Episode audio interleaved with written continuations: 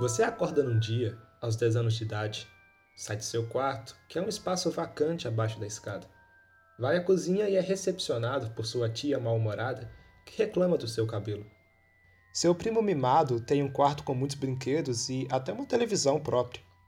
E te esnoba ostentando suas riquezas. Seu tio globular faz do fato de que você é um órfão e quase chega às vias de te cobrar aluguel. É mais ou menos assim que começa o primeiro livro da coletânea Harry Potter, mas a história, na verdade, empeça antes, bem antes. Publicado em 1997 por Joanna Rowling, ou J.K. Rowling, após um hiato de sete anos, durante o qual a ideia se maturou em sua mente, o primeiro livro da série foi rejeitado por diversas editoras até que a Bloomsbury se interessasse, transformando a obra em um enorme sucesso internacional. Foi trazida para o Brasil em 1999 e adaptada para o cinema em 2001. E para conversar sobre Harry Potter e a Pedra Filosofal, eu estou muito bem acompanhado pelo meu amigo Felipe Evald. E por favor, se apresente. Então, eu sou o Felipe, né? Com esse nome um pouco difícil. Evald, né? Mas. Então, a gente está aqui tentando gravar, né? Fazer uma pequena análise, um, um, talvez um pouco uma narrativa sobre a história de Harry Potter e a Pedra Filosofal. Espero que a gente continue essa ideia, né? Para as próximas histórias. Talvez, Sim. às vezes, em tons diferentes, analisando alguns fatos específicos, mas de um contexto mais geral hoje. Eu conheci. Tá, vamos de novo. É, é Evald ou Evald? Porque eu conheço. Eu te conheço desde 2013, talvez. 14. É, e Desde eu 2014. nunca. Eu, eu me acostumei a falar Evald porque, sei lá, é engraçado, mas eu acho que é Evald, né?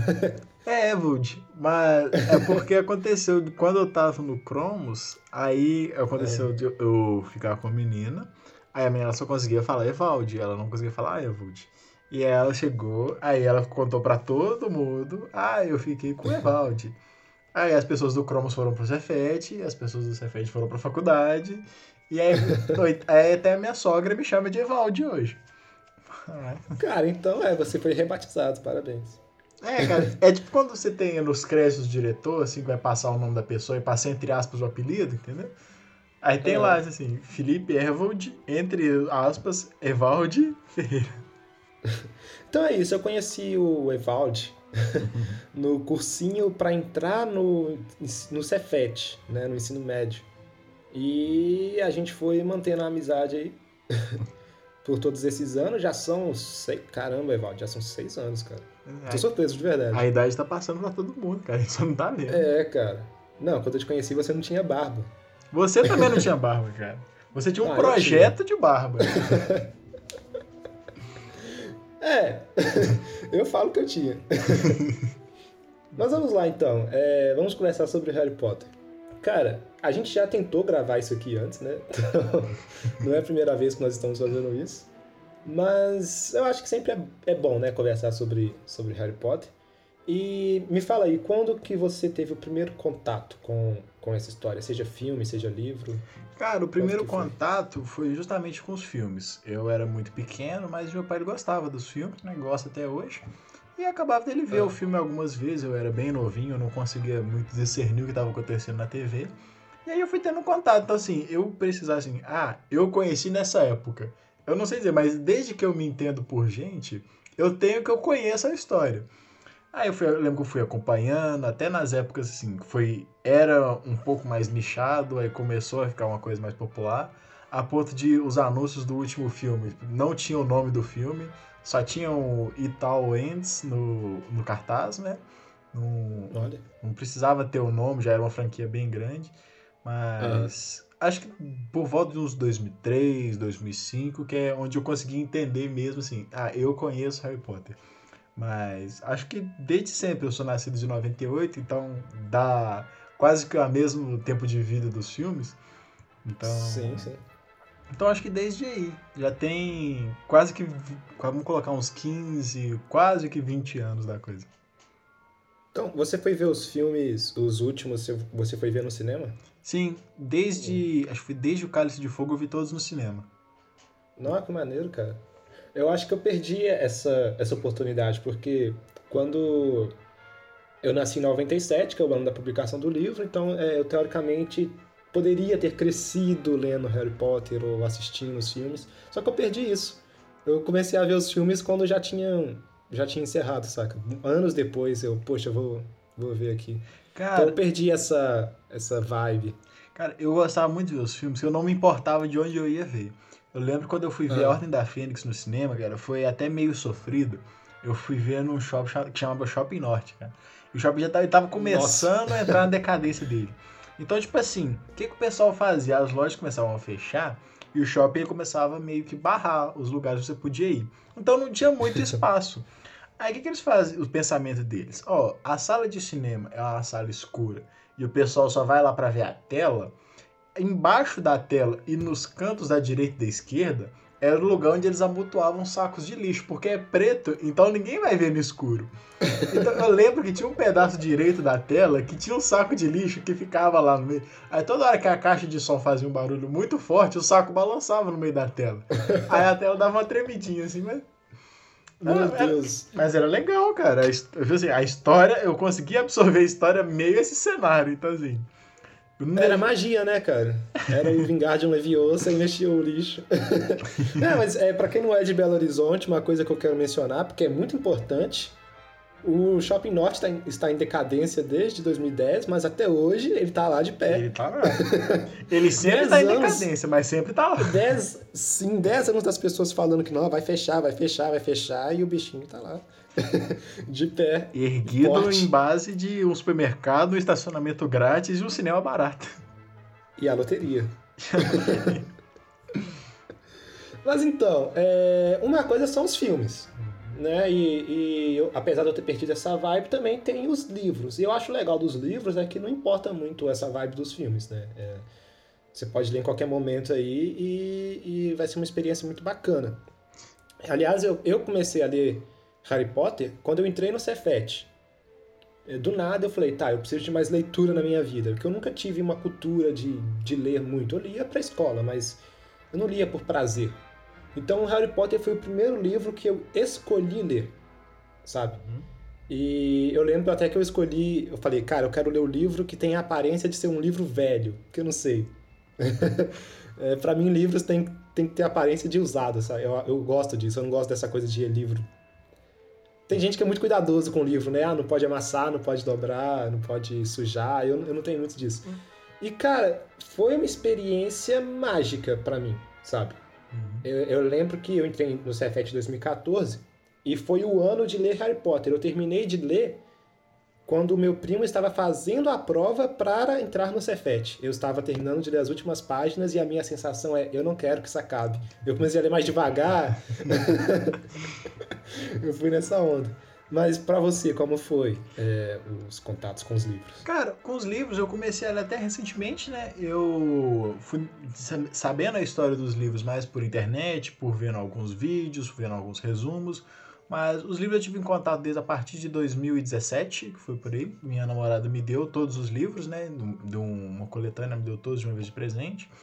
E eu comecei a ler os livros. Eu tinha a sensação, como você falou, eu já tive a oportunidade de ler antes, mas eu peguei um livro que a, a página dele era toda branquinha, o livro era muito, muito novo. Aí eu olhava é. para aquele livro assim, não é uma coisa assim legível. Eu gosto da sensação de ser um, um as coisas umas páginas mais amareladas, parecer um livro ah, é. mesmo. Então, então você é como eu. Não, é, dá uma sensação de que você tá fazendo uma coisa mais legal quando você lê uma página meio amarela, assim, tal. Chega um cara que Harry no Potter... tablet, não dá pra você ler na, na tela Sim. branca. Né?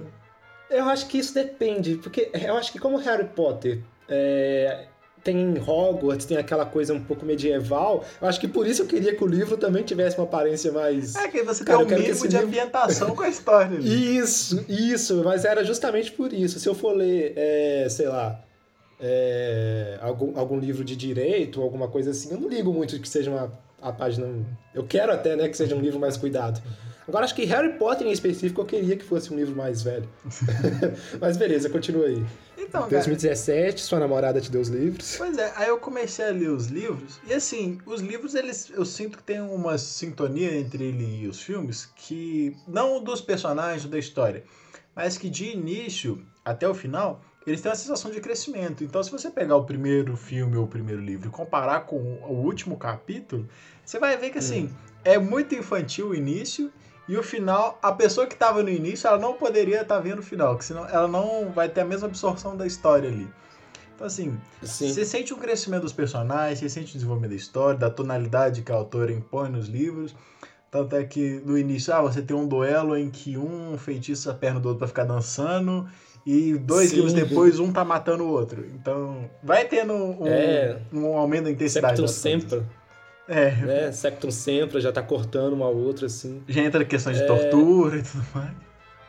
É, pois é, então, eu comecei a ler com 16 anos, e quando eu vi esses feitiços mais bobos, eu tinha essa sensação de, poxa, é, eu queria uma coisa mais séria e tal, mas é, eu, eu continuei lendo e eu fui percebendo já no terceiro livro que, poxa, tem uma evolução aqui. É, é, claramente o livro que eu li lá no começo era um livro para criança e o livro que eu estou lendo aqui já é um livro mais para adolescente e terminou como um livro para um jovem adulto, né? Uhum. Ali de 18 anos e tal. Então é legal que vai acompanhando uh, a idade do Harry, né? A, a, maturidade do livro. Sim, é condizente as decisões que ele toma. Assim, ele não vai tomar uma Sim. super decisão pensada tendo 11 anos, entendeu? Ele comete os vacilos uhum. dele. É. Isso, eu não sei se foi proposital da JK, ela fala que é. é. Eu acho que na real não importa, saca? Eu acho que o que importa sempre é o resultado final. E o resultado final é esse: começa um livro infantil e termina com um livro adulto. E eu, eu acho que é uma experiência legal para todos os pais fazerem com os filhos, né? Ah, tipo, os pais que cresceram lendo Harry Potter. De começar é, é, com eles mais novos e não necessariamente de 11 a 17 anos, saca? Sim, Mas assim, porque gosta... de, de, de deixando eles crescerem com essa história. Sim, porque igual você falou, assim, que foi o primeiro livro que você leu por querer ler, é muito comum ah. você conhecer uma criança que não gosta de ler, porque assim, ah, qual foi o primeiro livro que você teve que ler? Ah, Macunaíma, que tem alguns dialetos indígenas lá. Você não entende negócio. Ah, vou ler um Memórias Póstumas de Brás Cubas. Aí, tipo assim, já chega uma criança, uma literatura, uma literatura complexa. Se você chegar para o estudante de ensino médio, ele também não vai querer ler aquilo, porque obrigaram ele a ler algumas coisas que eram no passado. Então, se chegar Sim. com uma história bem construída, que a gente pode citar do exemplo que a gente está focando aqui no Harry Potter, é uma história bem é. construída, com uma linguagem infantil de início, que vai acompanhando o crescimento de uma geração. Então, você pode pegar o último livro e ler, que você vai entender e tudo mais. Você pode pegar o primeiro livro, que qualquer pessoa pode chegar a ler e vai entender. Mas, por exemplo, é um assunto que é tão vasto, você pode ler, se você ler com 11 anos, você tem uma visão, se você ler com 20, você tem uma outra visão, e é um assunto que eu creio que não se esgota. Tanto é que a gente já está gravando por algumas vezes, a gente está repetindo alguns assuntos, a gente, alguns a gente não é. repete, porque é um assunto muito vasto e complexo. É realmente criação de um universo, Sim. de uma linguagem que não é difícil e que estimula alguém a ler. Então, assim, acho que é justamente o ponto de que é um dos caminhos de entrada para a leitura de muitas pessoas jovens, que é uma coisa fácil, é uma história cativante e que os personagens são bem montados. Sim, sim. É, então eu quero fazer um último disclaimer antes da gente começar a falar da história de fato, é que é, a partir de agora eu vou começar a, a criticar a escrita da J.K. Rowling algumas vezes. Só que eu não estou falando que é um livro ruim, que é, ela deveria ter feito de outra maneira. Não, eu só estou realmente analisando, porque eu gosto de Harry Potter e eu dou todos os méritos para ela por ter criado é, esse universo né, é, literário. E e é, é, um tema que conecta pessoas no mundo inteiro, né? Na Ásia, nos Estados Unidos, no Brasil, em, em qualquer lugar do mundo, todos os méritos. Então, é, quando eu fizer alguma crítica aqui, de forma alguma eu estou é, achando que eu faria melhor, de jeito nenhum. É, eu não sei, eu, eu gosto de, de, de, de criticar as histórias, falar, ah, isso. olha que engraçado, poderia ser de, desse outro jeito e tal, mas de jeito nenhum estou é, tirando os méritos que ela tem. Não, mas acho que é, é justamente essa discussão que deixa a história viva até hoje. Porque se você é. só lê a história, beleza, ela escreveu assim, é assim. Acho que a grande graça da história é que ela te dá uma liberdade de pensar mas e se tal pessoa tivesse feito isso? Aí uma outra pessoa Sim. que leu, ah não, mas como ele foi capaz de fazer aquilo naquele momento, então ele poderia ter tomado tal atitude. Então assim, é um assunto que não se esgota. Você pode falar e falar, você é um assunto que tem uma história, ele gera opiniões. As opiniões elas podem ser contraditórias ou não, mas não influencia hum. na história. Você te, poderia imaginar caminhos, se imaginar naquele universo, talvez alterar um fato ou outro na sua imaginação, mas eu acho que é uma história muito boa, justamente porque dessa liberdade Assim, ah, alguns jovens têm como assim, ah, eu sou de tal casa, eu gosto da filosofia de tal pessoa. Você se sente mais incluído naquele universo e abre um caminho justamente para crítica. Não é não críticas destrutivas, né? Mas críticas construtivas, por assim dizer. Sim, e isso, esse, essa é a questão. Críticas sempre construtivas.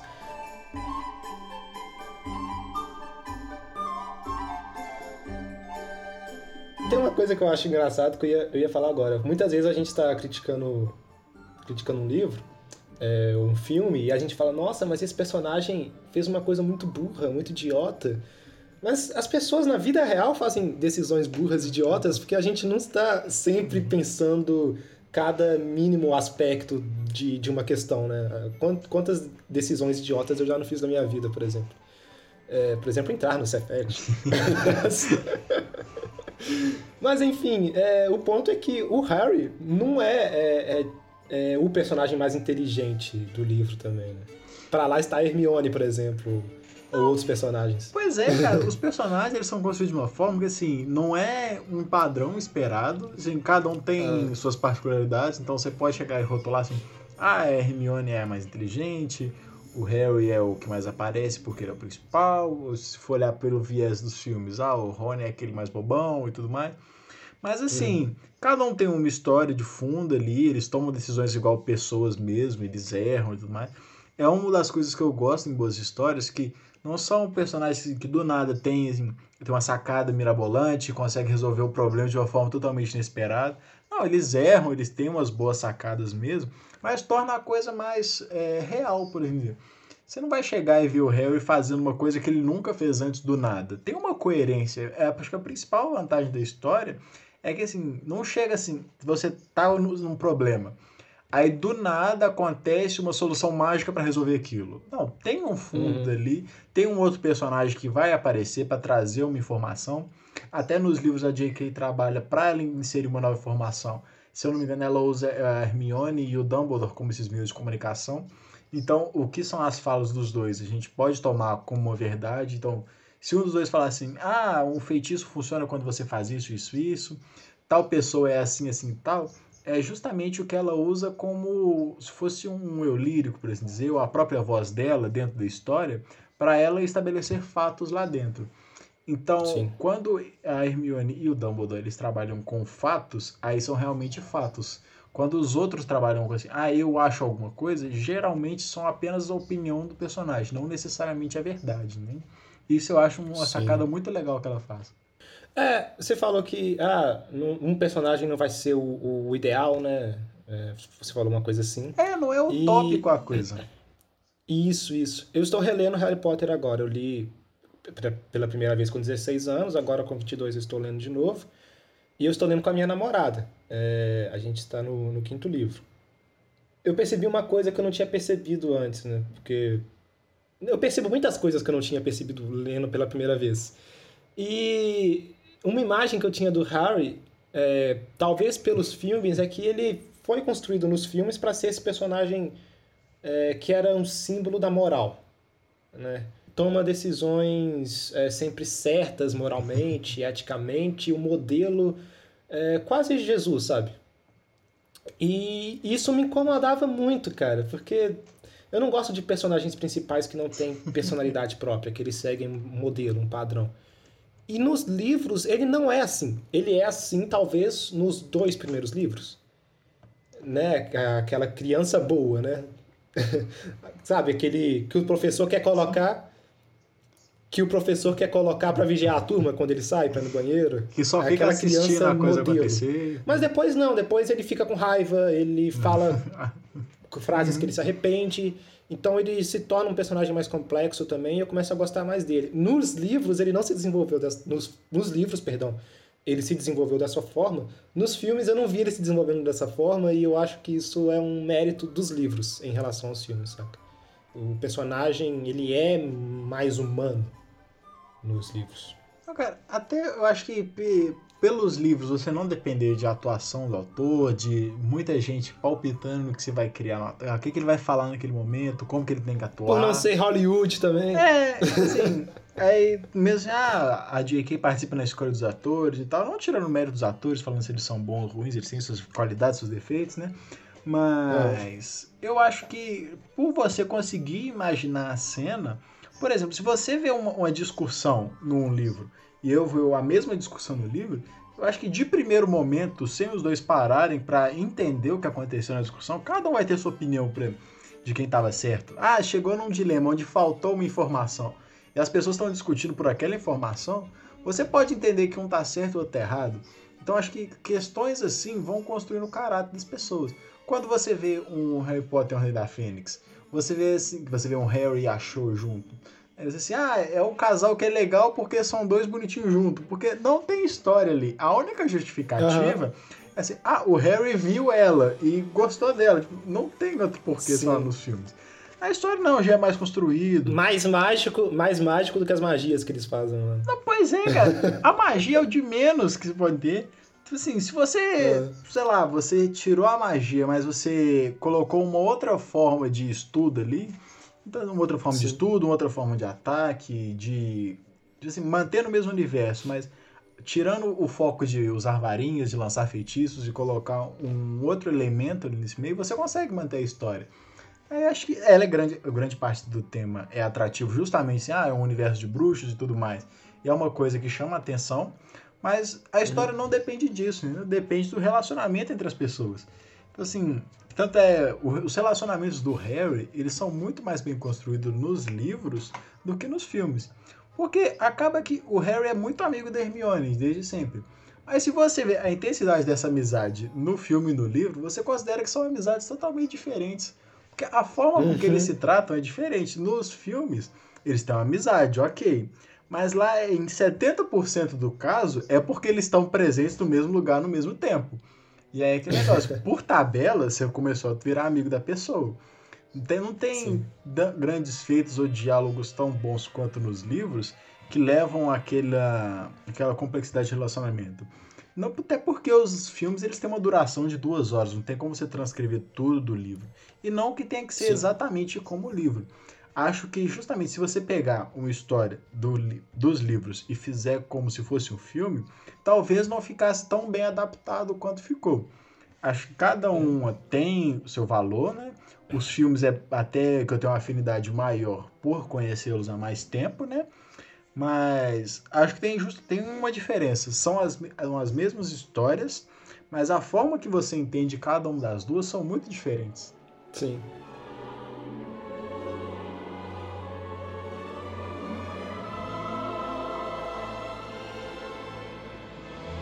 Então vamos agora para é...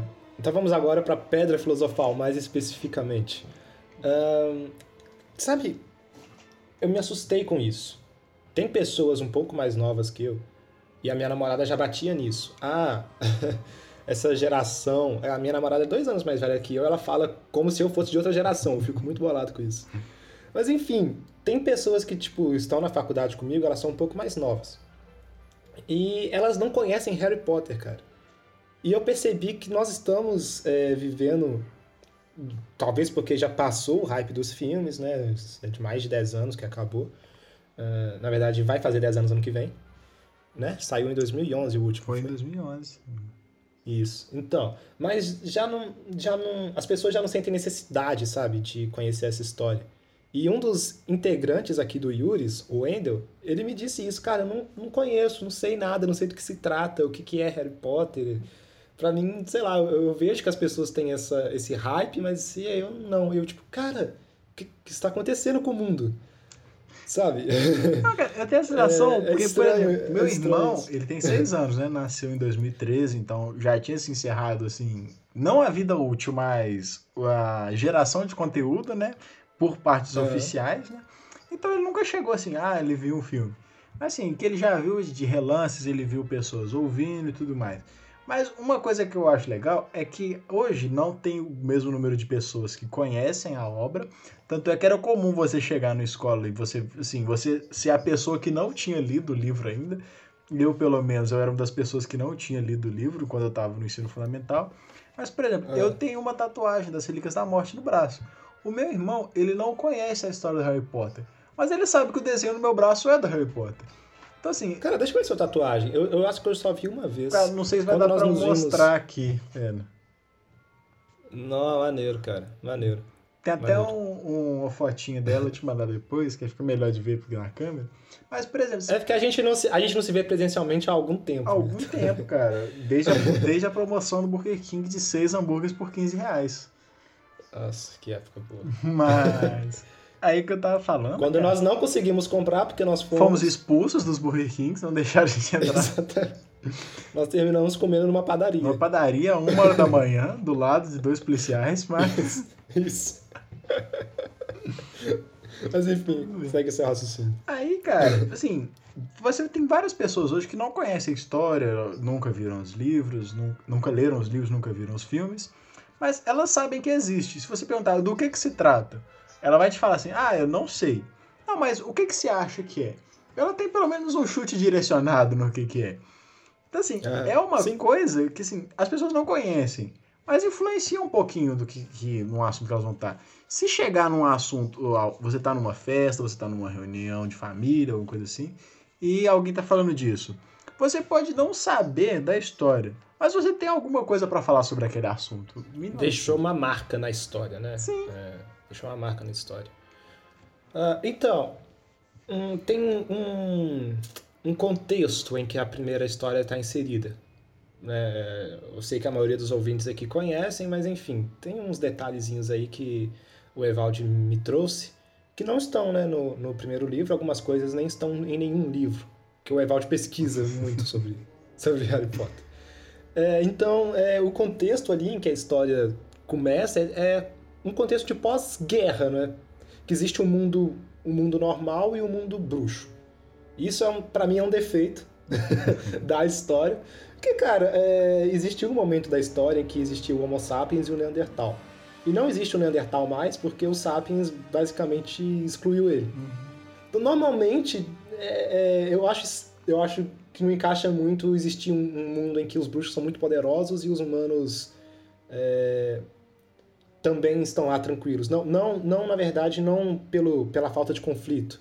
Mas é que às vezes os bruxos são muito submissos aos humanos. Ah, a gente tem que fazer todo um trabalho para que eles não percebam que nós estamos aqui. Cara. E, poxa, eu não faria, eu não faria esse trabalho. Pô, mano, pode perceber, e eu vou subjugar. Não, subjugar e vai começar a ser nazista. Mas enfim.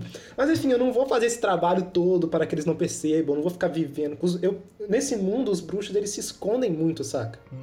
Eles têm todo um trabalho para impedir que os muggles, ou os, os trouxas né, em português, percebam que eles existam.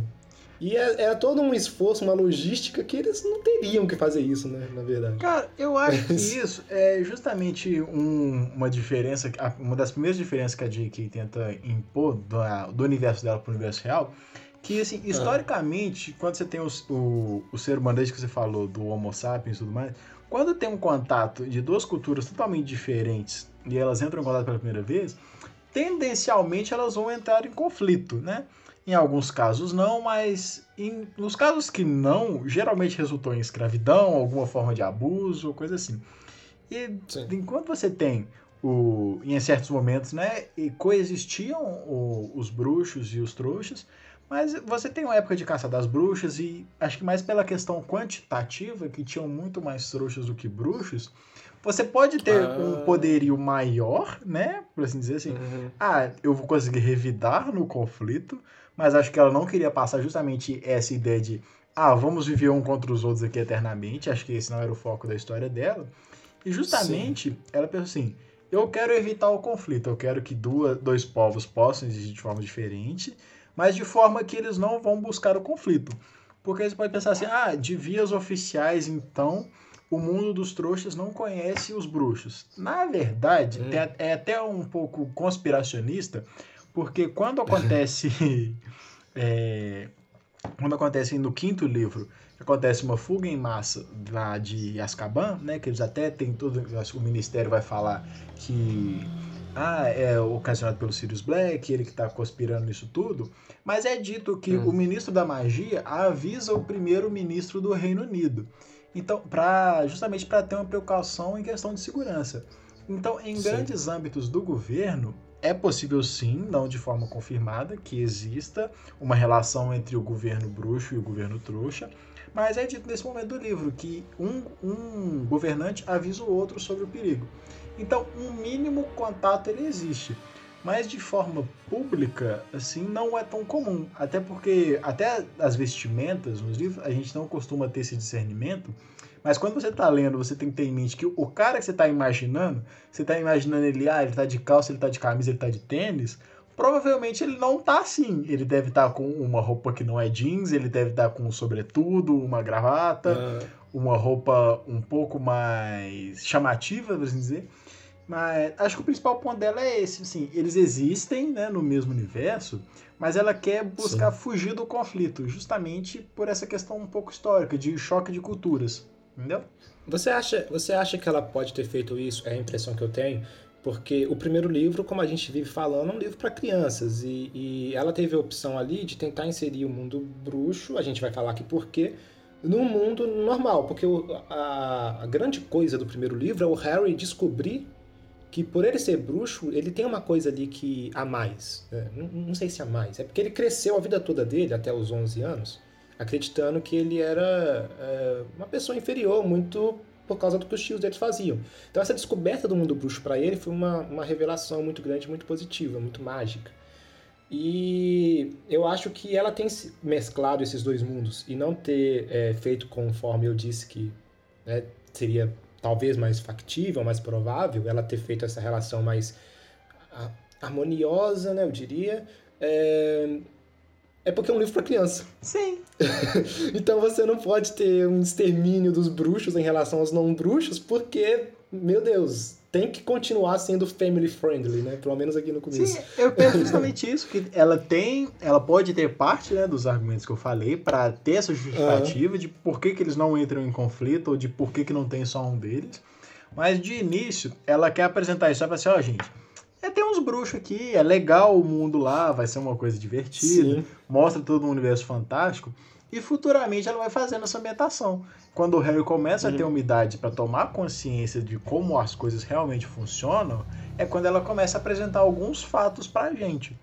Assim, ela toma uhum. um cuidado, por exemplo, de até talvez exagerado, de explicar como que funciona a moeda, tipo, ah, tantos dólares equivalem a tantos ciclos, tantos é, muito detalhado, né? É, então assim, talvez ela tenha, muito provavelmente ela tenha em mente as justificativas de por que coexistem, mas de primeiro momento uhum. eu concordo que a ideia dela era só fazer assim, ah, quero fazer um negócio legal aqui para as pessoas ficarem maravilhadas, ter um mundo mágico.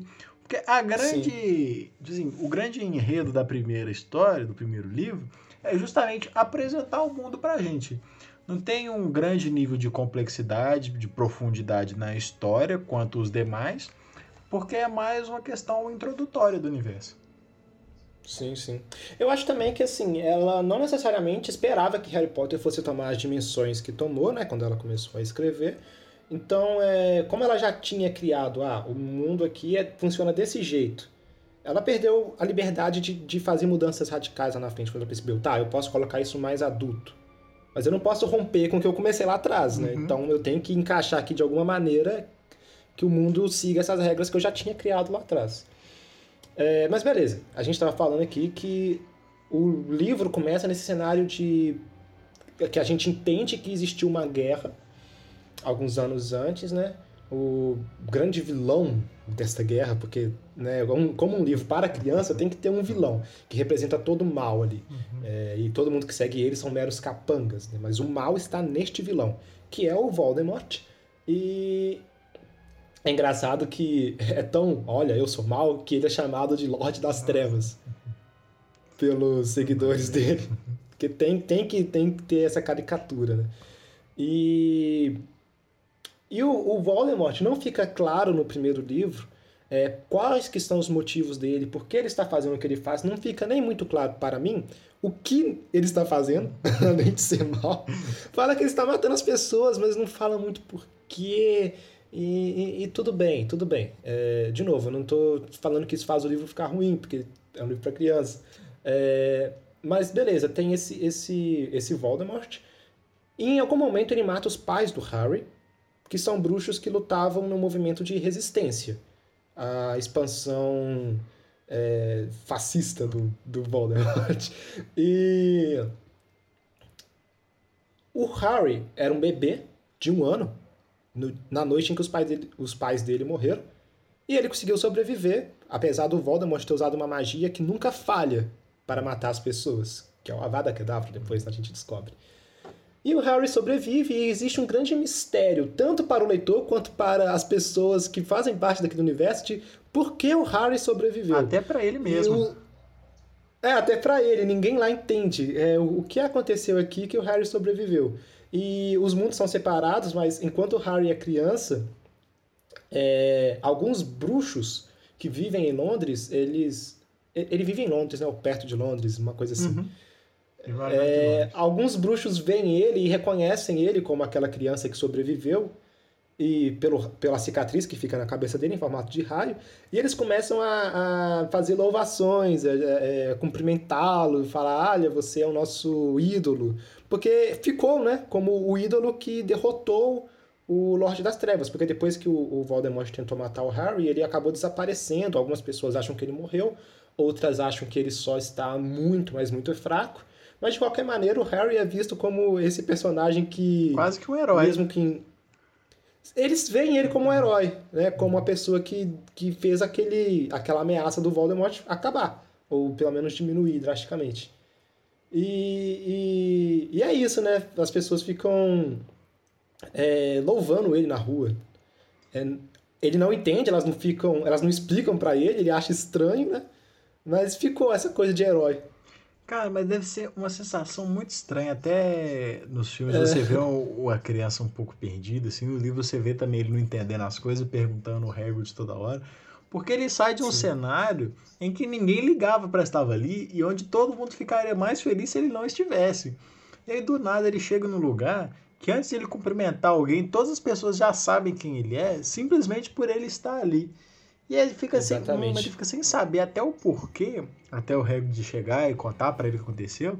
Ele fica naquilo uhum. de por que, que, as pessoas estão me cumprimentando, como elas sabem que eu sou. Assim, de início, quando eu vi, eu pensei assim, não, uma sensação legal, você chega, você é bem recebido, todo mundo te cumprimenta, mas deve ser uma sensação muito assustadora, cara. Você chegou no lugar, pessoas vestidas de forma que você nunca viu, de, tipo assim, de trejeitos muito estranhos, e ela te cumprimentando, te abraçando, te chamando de senhor e tudo mais. E assim, como se você fosse realmente um herói de guerra, alguém admirável. E você não tem a mínima ideia que pra você a única coisa que você sabe fazer bem é se muito um café da manhã direito. Então, deve ser uma situação um pouco assustadora de início. Sim, sim. É, então, depois que os pais do Harry morrem, é, um grande bruxo, Dumbledore, e aqui eu vou ter uma pergunta. o Dumbledore ele decide que o Harry vai viver com os tios dele.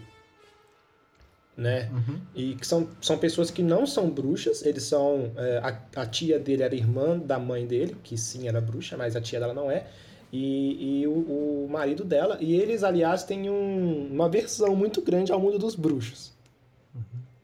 E é por isso que eles tratam o Harry muito mal, porque para eles ele representa toda essa bizarrice a qual eles são muito contrários. É, porque... é Só que aqui entram algumas questões para mim. O Dumbledore era um diretor de uma escola. Apesar de ser um bruxo muito famoso e tudo mais, ele era um diretor de uma escola. Que jurisdição ele tinha para decidir com quem o Harry ia ficar? Porque ele não foi para um orfanato de bruxos. Não, cara, mas até assim, a gente descobre depois, né, o porquê. Mas uhum. o que, que a gente descobre aos pouquinhos é que assim, o tinha a profecia e tudo mais, né, de que a criança nascida dia 31 de julho ia atrás do Voldemort e tudo mais, ia destronar ele, né, e tudo mais. E aí o Voldemort ele tem um pouco essa fixação em ir atrás do Harry, e aí entram alguns pontos. O, quando o pai e a mãe do Harry decidem se esconder, eles confiam a Dumbledore para ajudá-los a se esconder, e o lugar que eles ficam guardados é entregue a um sigilo, né, que fica sendo hum. o rabicho, mas fica a proteção fica por conta do Dumbledore. Então, toda a coisa do que lidar com Harry, já que ele não tem mais família, exceto os Dursley, fica meio que a decisão do Dumbledore. os Dursley não teriam como buscar o Harry da casa onde os pais dele foram assassinados. Então, como o Dumbledore, que era o responsável pela proteção, não conseguiu proteger de fato, né? Então uhum. ele tem que tomar uma decisão. E assim, ele não mandou pro orfanato justamente para essa fixação do Voldemort de ir atrás dele, né? Que a gente descobre mais a fundo nas próximas histórias. Mas eu Sim. acho que a grande parte de porque ele pensa assim, tipo, na honestidade, é assim, tipo, não é o problema dele, entende? Porque tem a profecia e tudo mais, mas eu acho que ele pensa, eu já tenho tanta coisa para fazer e eu posso resolver o meu problema aqui ah, aí, tipo assim, ele deixa lá, tem toda a justificativa da J.K., de, pelo laço de sangue, a família que ele tem. Tanto é que a Petúnia, que é a tia do Harry, não gosta do Harry porque ela é uma trouxa e a mãe do Harry era uma bruxa. E na família das duas, a irmã, a irmã, que é a mãe do Harry, ela era muito exaltada por isso, todo mundo tinha um fascínio por ela conseguir ter habilidades mágicas. E ela tinha uma certa inveja disso, até por isso ela tem a repulsa da magia. O Walter é meio que de tabela, porque ele casou com a mulher, ele vai defender o peixe dela, né? Mas. Aí tem a questão de ficar mais escondido, pelo traço de sangue dos trouxas, é, ocultar um pouco a aura, por assim dizer, de que o Harry tá lá. Tanto é que de início ele não faz grandes manifestações de magia enquanto criança, ele faz alguma, mas não tão grande assim, né? Mas uhum. eu acho que em parte é porque o Dumbledore não, não queria assumir esse problema, não, cara. Eu acho que. Assim, ah, esse filho não é meu. É, ele assim, ah, beleza, eu que tinha que proteger, eu já não protegi mesmo, então que se dane, sabe? Assim, já, já fiz é. o trem de errado, então. Deixa com esse pessoal. É, mas é uma dúvida que me apareceu agora, na verdade. Porque tudo bem, ele tomou essa decisão. Mas ele poderia não ter feito nada e, tipo, a a administração pública bruxa faria alguma coisa de mandar ele para um orfanato. Ou então, é outra coisa. Os próprios bruxos, eles não se sentiram incomodados de não saber para onde o herói deles foram. É, foram, foi. É, porque, olha só, ele foi para o mundo dos, dos trouxas, né? Dos muggles. Uhum. E, não sei, de repente eles queriam é, colocá-lo na posição de, de uma figura pública mais famosa ninguém se perguntou onde é que está o Harry Potter? Ah, ninguém dos bruxos, sabe? Não, cara, mas é, eu nunca tinha parado pra pensar nisso, mas eu acho que assim, depois de acontecer o fato assim, ah, uma criança de um ano de idade derrotou o Lorde das Trevas. Beleza, é. te falaram isso. Mas depois, o que, que tem pra você saber? Você continua sendo uma criança de um ano de idade, assim. Ela não vai fazer mais grandes coisas, assim. Talvez depois de um é. tempo, assim, ah, vamos fazer uma matéria. É, depois de cinco anos, onde será que está a criança que derrotou o Lorde das Trevas e tal? Pode Ou ser uma pesquisa acadêmica mesmo, ninguém se interessou por ele depois é, pessoas. Eu acho que deve ter tido assim, talvez o Dumbledore tenha abafado o caso um pouquinho, ou todo mundo assim, ah, deve estar com a família dele lá, se ele não fez mais nada de relevante, ele não é importante, não sei o quê. Mas também nunca tinha parado pra pensar nisso não, mas eu acho que fica muito do ponto de, ah, ele já derrotou o cara, tá bom, eu não precisa fazer mais nada, ele já cumpriu o papel dele pra gente aqui. sim, sim, sim. É, então ele foi arbitrariamente, né, uma decisão do, do Dumbledore entregue aos seus tios que não queriam ter ele, e eu não entendi porque eles continuaram tendo. Eu não sei se foi uma imposição do Dumbledore, talvez, porque eles poderiam, não, não vou cuidar dessa criança que apareceu aqui.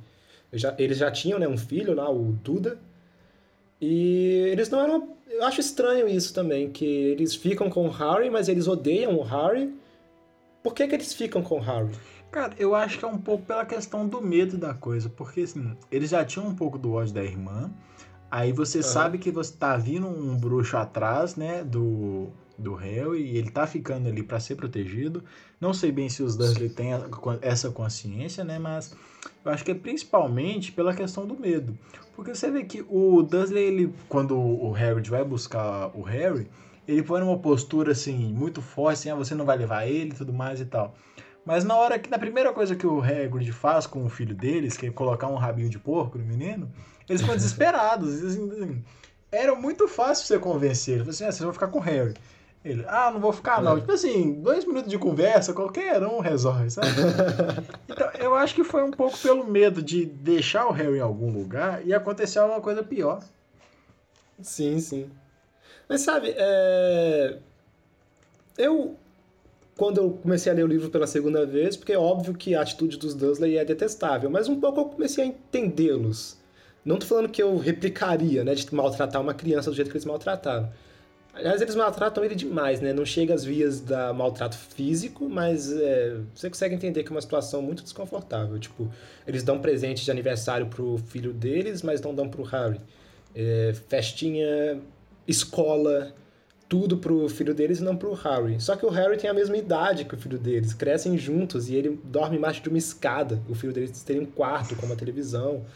E ele dorme embaixo de uma escada, cara. Então todo mundo passando ali, ele vai ser acordado, né? Não tem uma paz ali. Ele acorda de manhã e a tia dele olhando feio para ele. Mas um pouco eu entendo, eu entendo porque eles fazem isso, apesar de eu não concordar. Que assim. É essa coisa, tipo, eles no fundo só querem ser normais, entendeu? Ah, pois é, eles só, eles querem, só não tipo, querem estar longe problema. É, eles querem estar longe dessa coisa estranha e tal. Mas, enfim, então o contexto é esse. O Harry cresce é, nesse, nessa, nesse ambiente de opressão. E a gente pode adiantar aqui muito, é, a gente pode adiantar aqui um pouco essa parte dele ir para para Hogwarts. É, a gente já conversou muito sobre isso em off. É, tem toda aquela coisa das cartas. Hogwarts insiste que o Harry vai estudar lá, porque ele recebe a primeira carta e não responde, né? Porque o tio dele impede, impede até que ele leia. E ele fica recebendo carta porque parece que o, o sistema automatizado lá de Hogwarts quer muito que o Harry responda. E fica recebendo coruja, fica recebendo coruja. Eles fogem e as cartas vão chegando. Até que o Hagrid vai lá pessoalmente, o Hagrid é um funcionário da escola, é, vai lá pessoalmente buscar o Harry. E assim, você vai estudar, cara. Você vai pra escola. Mas eu acho que a gente pode. É, não precisa conversar muito sobre essa parte, né? Mas, assim, tinha essa preocupação, é, talvez, do mundo bruxo de que o Harry fosse educado como um bruxo. Sim, cara, até porque tal, mesmo que a ideia de assim, ah, você vai largar tudo que você conhece para sair com o estranho à noite, né? Que é o que a gente fala justamente para as crianças não fazer. Pode ser uma ideia meio assustadora. Mas assim, cara, a situação do réu era tão ruim, cara, que para ele, assim, ah, eu vou para algum lugar que eu não sei qual, com um cara que eu não Sim. conheço, que tem 3 metros de altura. Mas vai ser legal, Sim. entendeu? Vai ser melhor do que o que eu tô tendo aqui. Eu não vou passar fome, eu não vou ser chantageado toda hora. Então, assim, acho que só de não estar tá naquela situação para ele, cara, acho que o primeiro momento dele não foi nem pensar assim, ah, eu vou pra escola, vou ter um ensino bacana, vou conhecer outras pessoas. Acho que o primeiro pensamento dele é, ah, eu só quero dar um tempo desse pessoal, porque já deu, né, já eram 11 anos, 10 anos né, que eles estavam ali já sendo oprimidos, coitado. Então, acho que o porquê dele ir, cara, é simplesmente dele não querer estar ali, sabe? Assim, Sim. já passou tanto tempo que tá numa situação tão ruim. E talvez até pela ideia de, ah, agora que eu sei que meus pais não morreram da forma que disseram, falaram que eles morreram no acidente de carro, se eu não me engano. Então, assim, Pode ser que ele descubra alguma coisa dos pais dele ali, algum traço de alguma família dele, alguma coisa da história de quem que ele é. Porque uhum. já tem um cara que sabe quem que ele é ali. Ele viu que tem a carta falando pra ele ir pra escola. Então tem pelo menos uma escola que sabe que ele existe. E tem esse cara que sabe que ele existe. Então não é uma coisa pequena. Você, você tem alguma instituição ali que tá zelando pelo seu nome, que você esteja lá. Então hum. alguma coisa ele tem que descobrir ali. Então você pode sair para se aventurar, que eu acho que é uma das coisas que cativam alguma criança no livro, é justamente você sair para uma aventura que você tem poucas informações, para você descobrir uma história e se maravilhar, e você conseguir algumas respostas. Você tem que ter uma aventura, você sai de uma situação ruim, você não dá todas as informações de cara, tanto é que ah, as primeiras histórias vão dando muito poucas informações para a gente, a gente vai fazendo meio que um compilado delas para conseguir entender a história.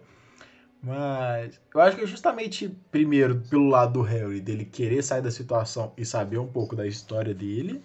E pro leitor, é para cativar ele, é justamente para o início de uma aventura. Porque se ele falar, ah, eu não quero ir. Ia ser um livro muito curto, sabe? Ia acabar ali no primeiro capítulo. É, é pois é. Não vou não, acabou. Tô legal aqui. Mas enfim, é, antes da gente entrar em Hogwarts especific... É, não, perdão, antes da gente entrar na história do Harry em Hogwarts, é, uma coisa que eu conversei com o Evaldo algumas vezes era sobre se Hogwarts é uma escola pública ou particular. Porque o, o, tio Dursley, não, o tio Vernon, que em português ficou Walter, uhum.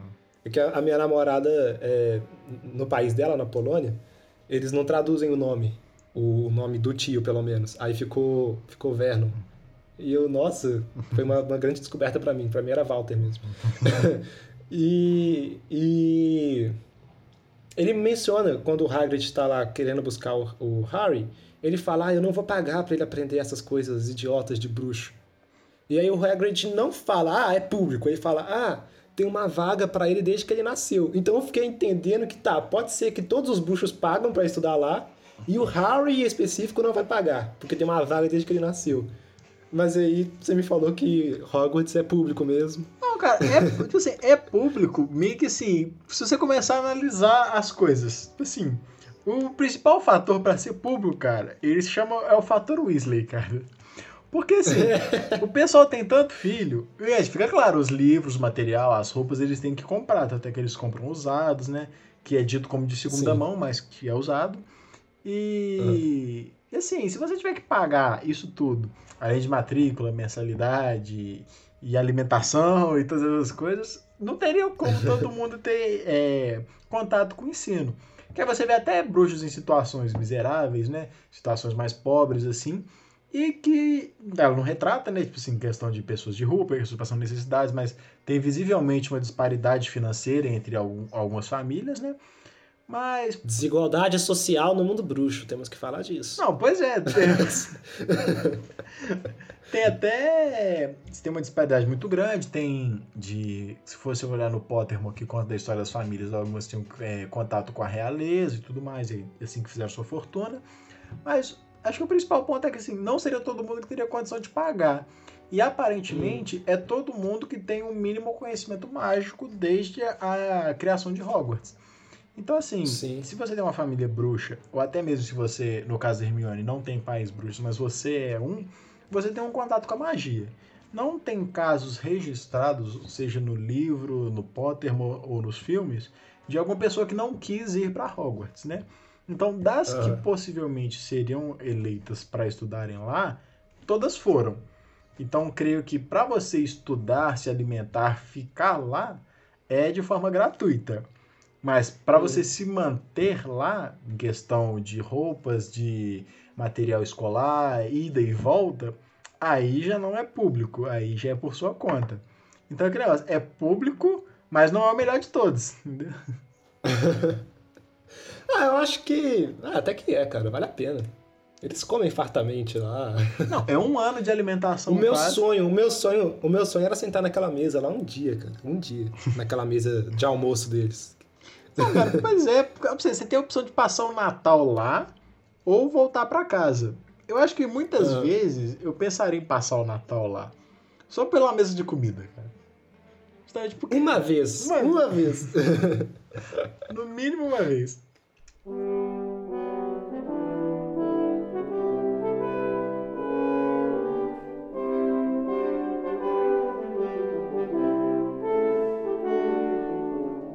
Tá, então é, o Harry ele vai para essa escola e a vida dele vai mudar muito a partir daqui.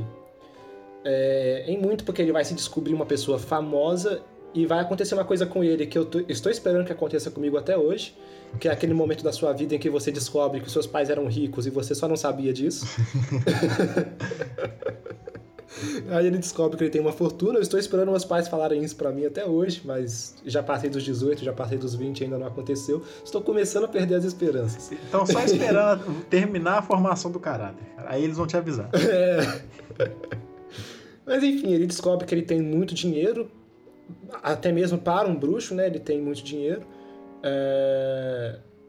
E parece que pela família do pai dele, né? Que você disse. Sim, é pela família do pai dele não tem registrado nos livros, né? Tem nos canais do Pottermore, né? No, no site do Pottermore. Que uhum. até tem naquelas transições nos filmes Animais Fantásticos, quando passa aquela rotação de jornal.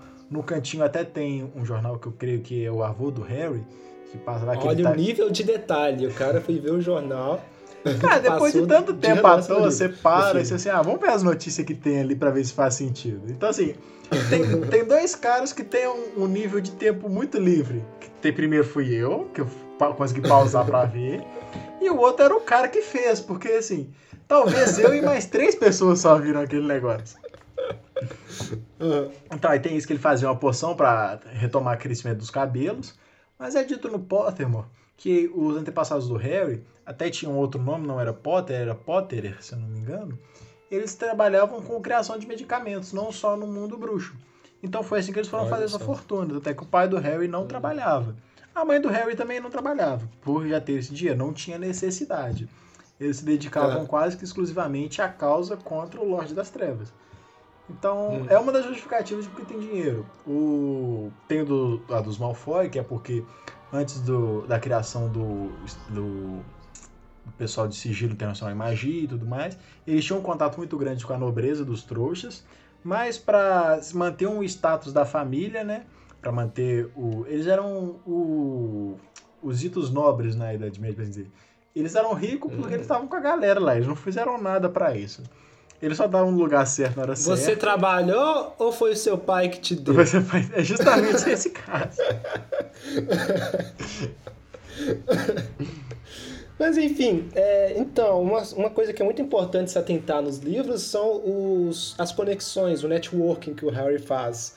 E começa esse networking com o próprio Hagrid, que é um dos, como eu disse, o funcionário ali, e que vai ser um grande amigo dele daqui pra frente, e depois o Rony, que é, é filho dos Weasley, né?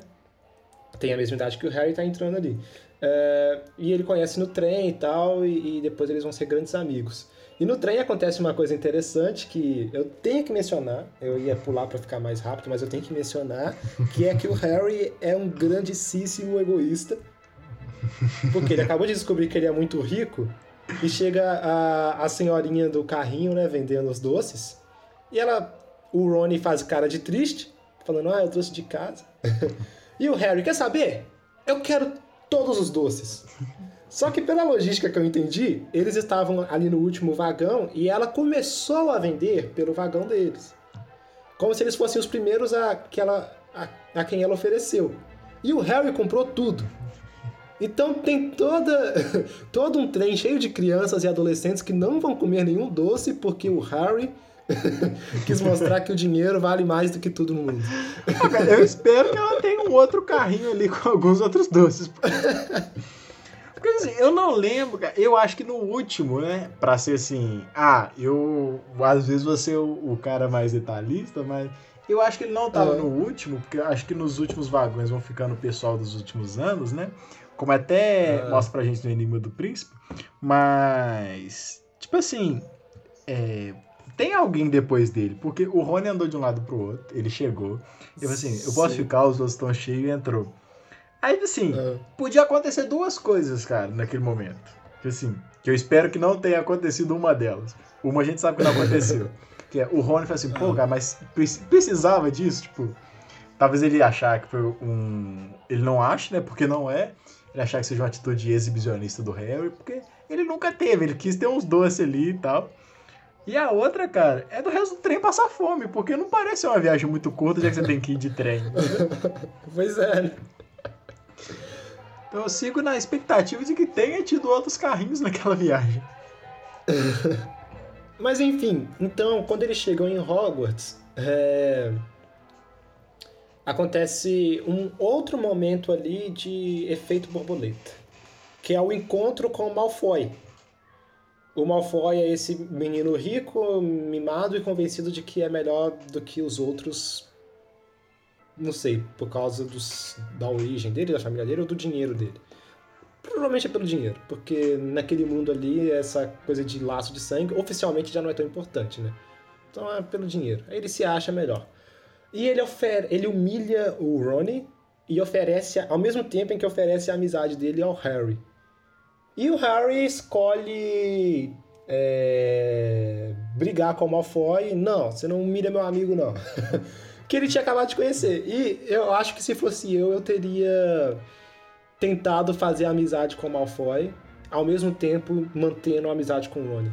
Eu não, não seria tão tão é, combativo assim. Ah, não, cara. Eu teria sido, porque assim, já foi Não, é, talvez talvez talvez hoje em dia eu fosse, mas assim, eu com 11 anos, entendeu? Eu acho que eu ia ser mais, poxa, eu quero ter o máximo de amigos que eu conseguir.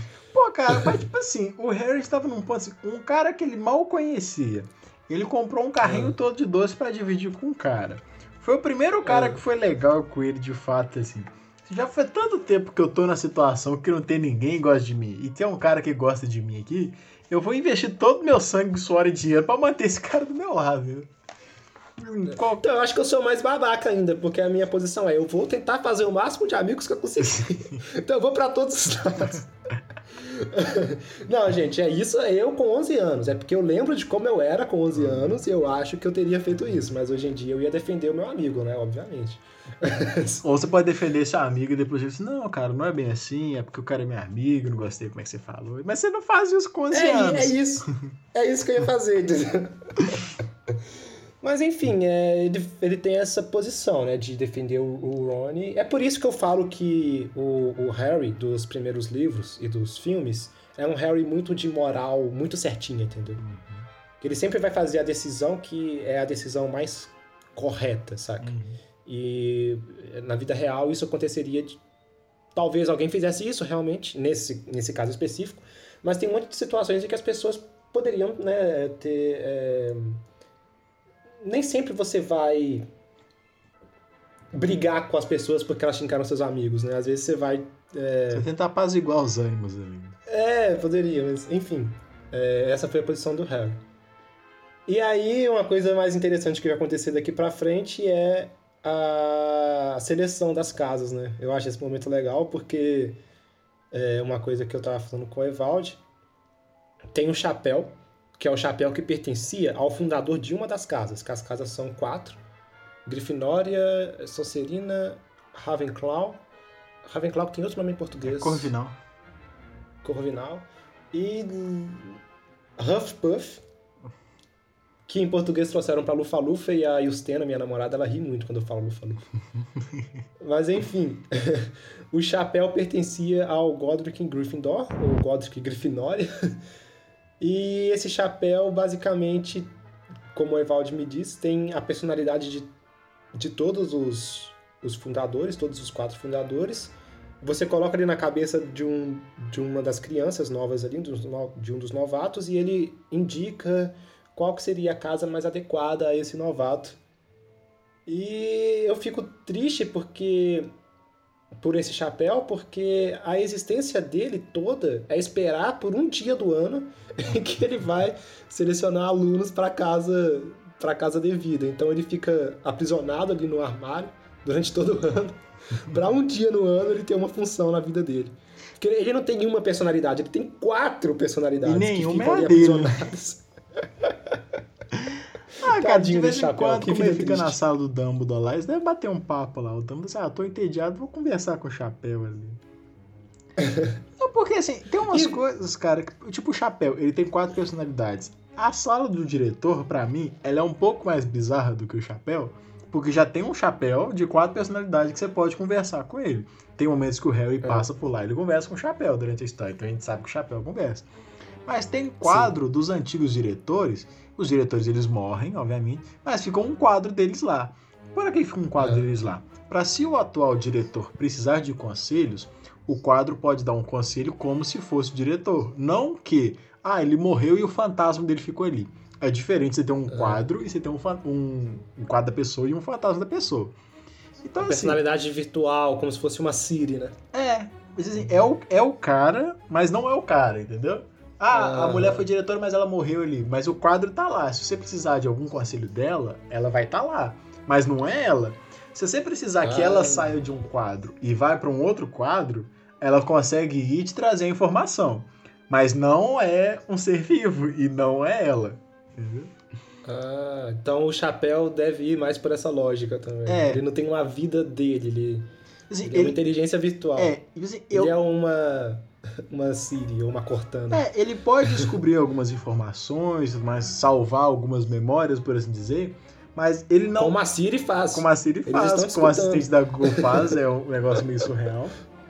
Ah. Mas, assim, ele tomar decisões assim, ah, eu vou, eu vou ali fazer alguma coisa. Isso ele não faz, hum. entendeu? Ele fica ali, ele tá lá, você precisou dele, ele tá lá. É o que ele sempre faz, ele está lá. Além disso, não. Hum. Tá, então, é... uma garota também vai pra, pra Grifinória, que é a Hermione, e vai ter esse trio de amizade pro resto da coletânea, que é o Harry, Ron e a Hermione. Eles estão sempre juntos, eles são amigos. No início ali, é, eles nem gostam muito da Hermione, pelo menos o Rony não. Mas aí acaba que, ah, vamos aceitar essa menina aqui, porque se a gente não aceitar, parece que ninguém mais vai. Não, mas foi até, cara, tipo assim, o Rony de início, ele não tá nem aí pra ela.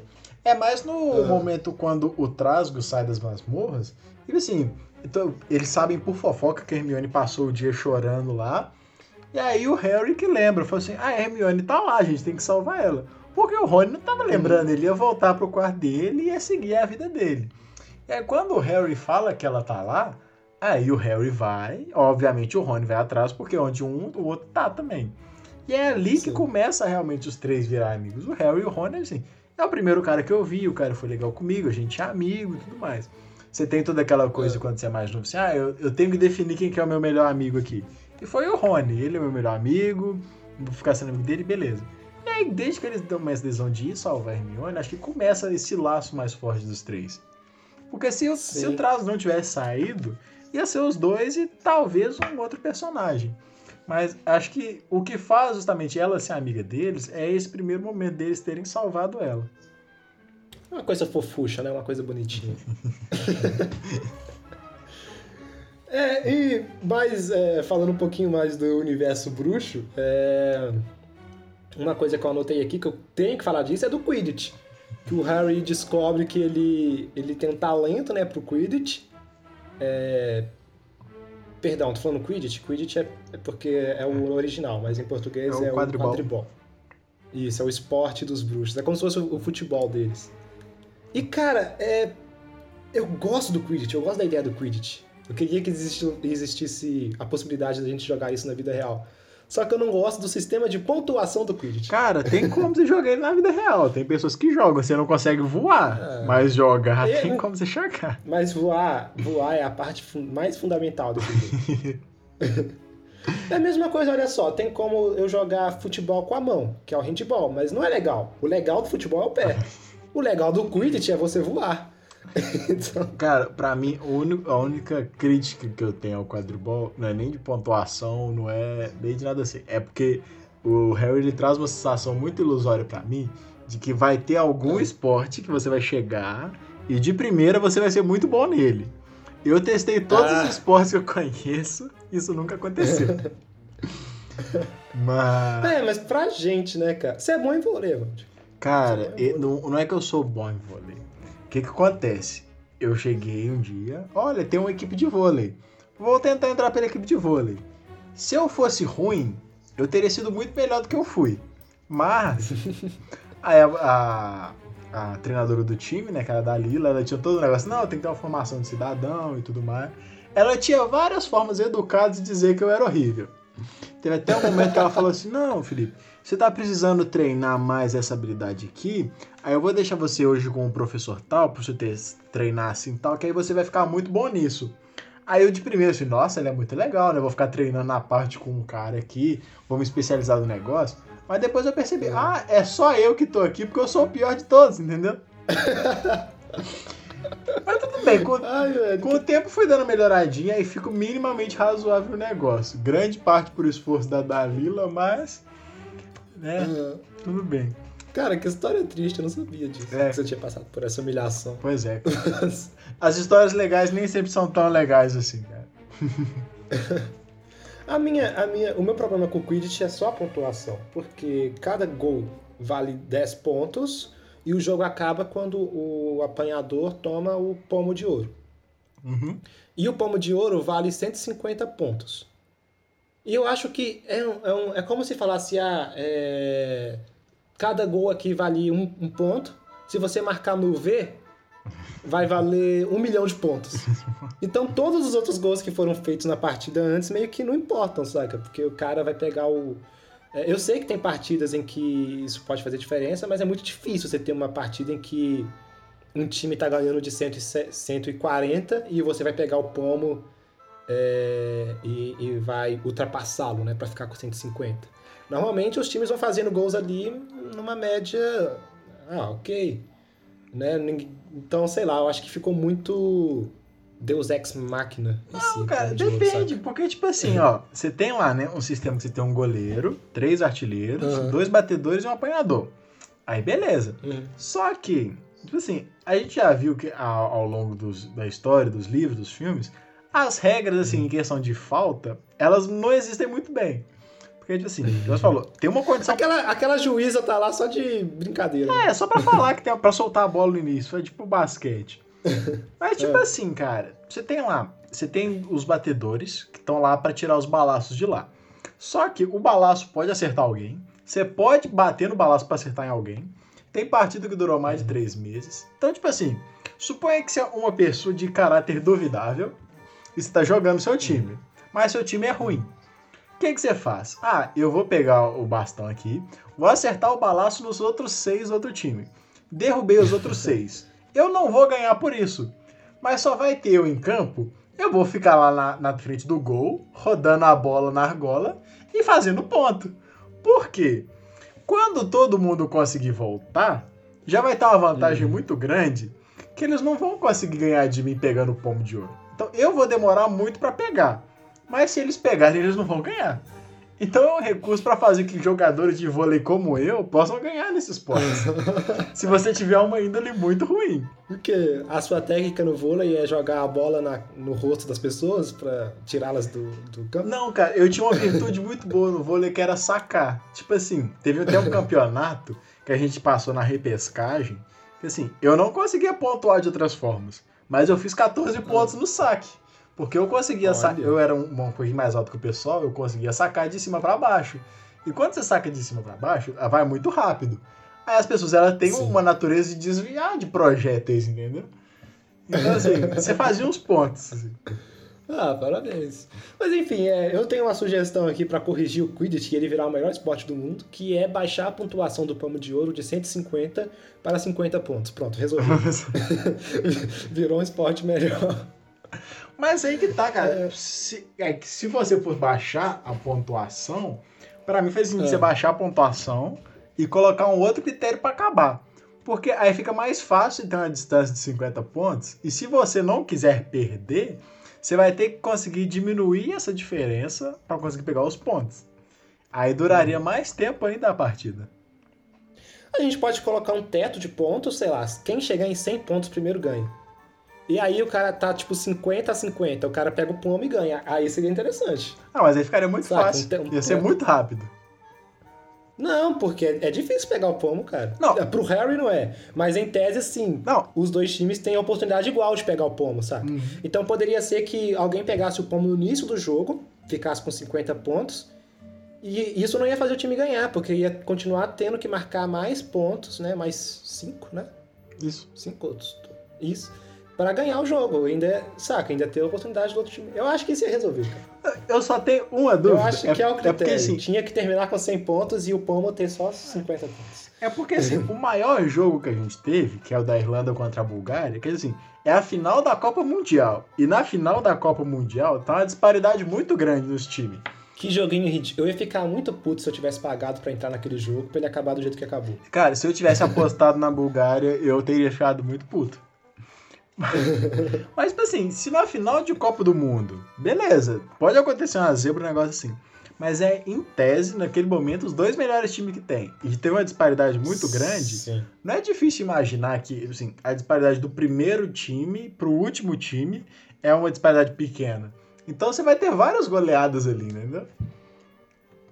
Pois é, é na Copa do Mundo da vida real isso não acontece, né? Pois é, já é... fica mais parelho o negócio. Assim, quando vai passando as fases, o França. O resultado Teve França e Croácia na última, né? Foi, foi 4x2. O que não é um resultado comum no final de Copa do Mundo. Foi 4x2, cara. Foi 4x2? Não foi tipo uns dois a pouco, não? Não, foi 4x2. Não, então, mas enfim, é, foi uma goleada, mas o time. Mas se você for ver, a diferença de gols foi dois, né? A Croácia ela jogou, eu lembro dela jogou bem. Não, então. Eu lembro do gol do, do Perisic, golaço. Pois é, mas se você pegar, golaço. historicamente, finais de Copa do Mundo, uma final com seis gols não é muito comum. Você pegar, tipo, finais de campeonato. Sim, entendeu? sim. Champ... Mas eu tô falando que o jogo foi um jogo disputado. Não, pois é. Né? Então, no futebol é disputado. O que eu imagino, assim, ah. no quadribol não seja justamente por ter essa disparidade muito grande em alguns resultados, entendeu? Sim, sim. É, pois é. Mas enfim, eu acho que eu dei uma sugestão aqui para resolver o Quidditch e deveria ser levado a sério.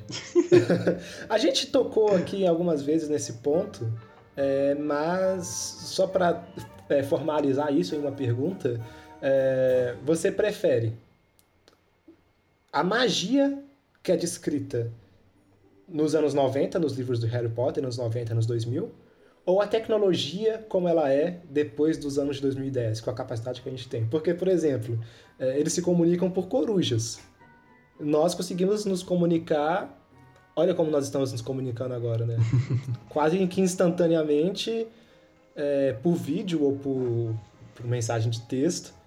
Então, é, eu não sei, é, a, a, tecnologia avançou tanto nos últimos anos que possibilitou esse, esse debate, saca?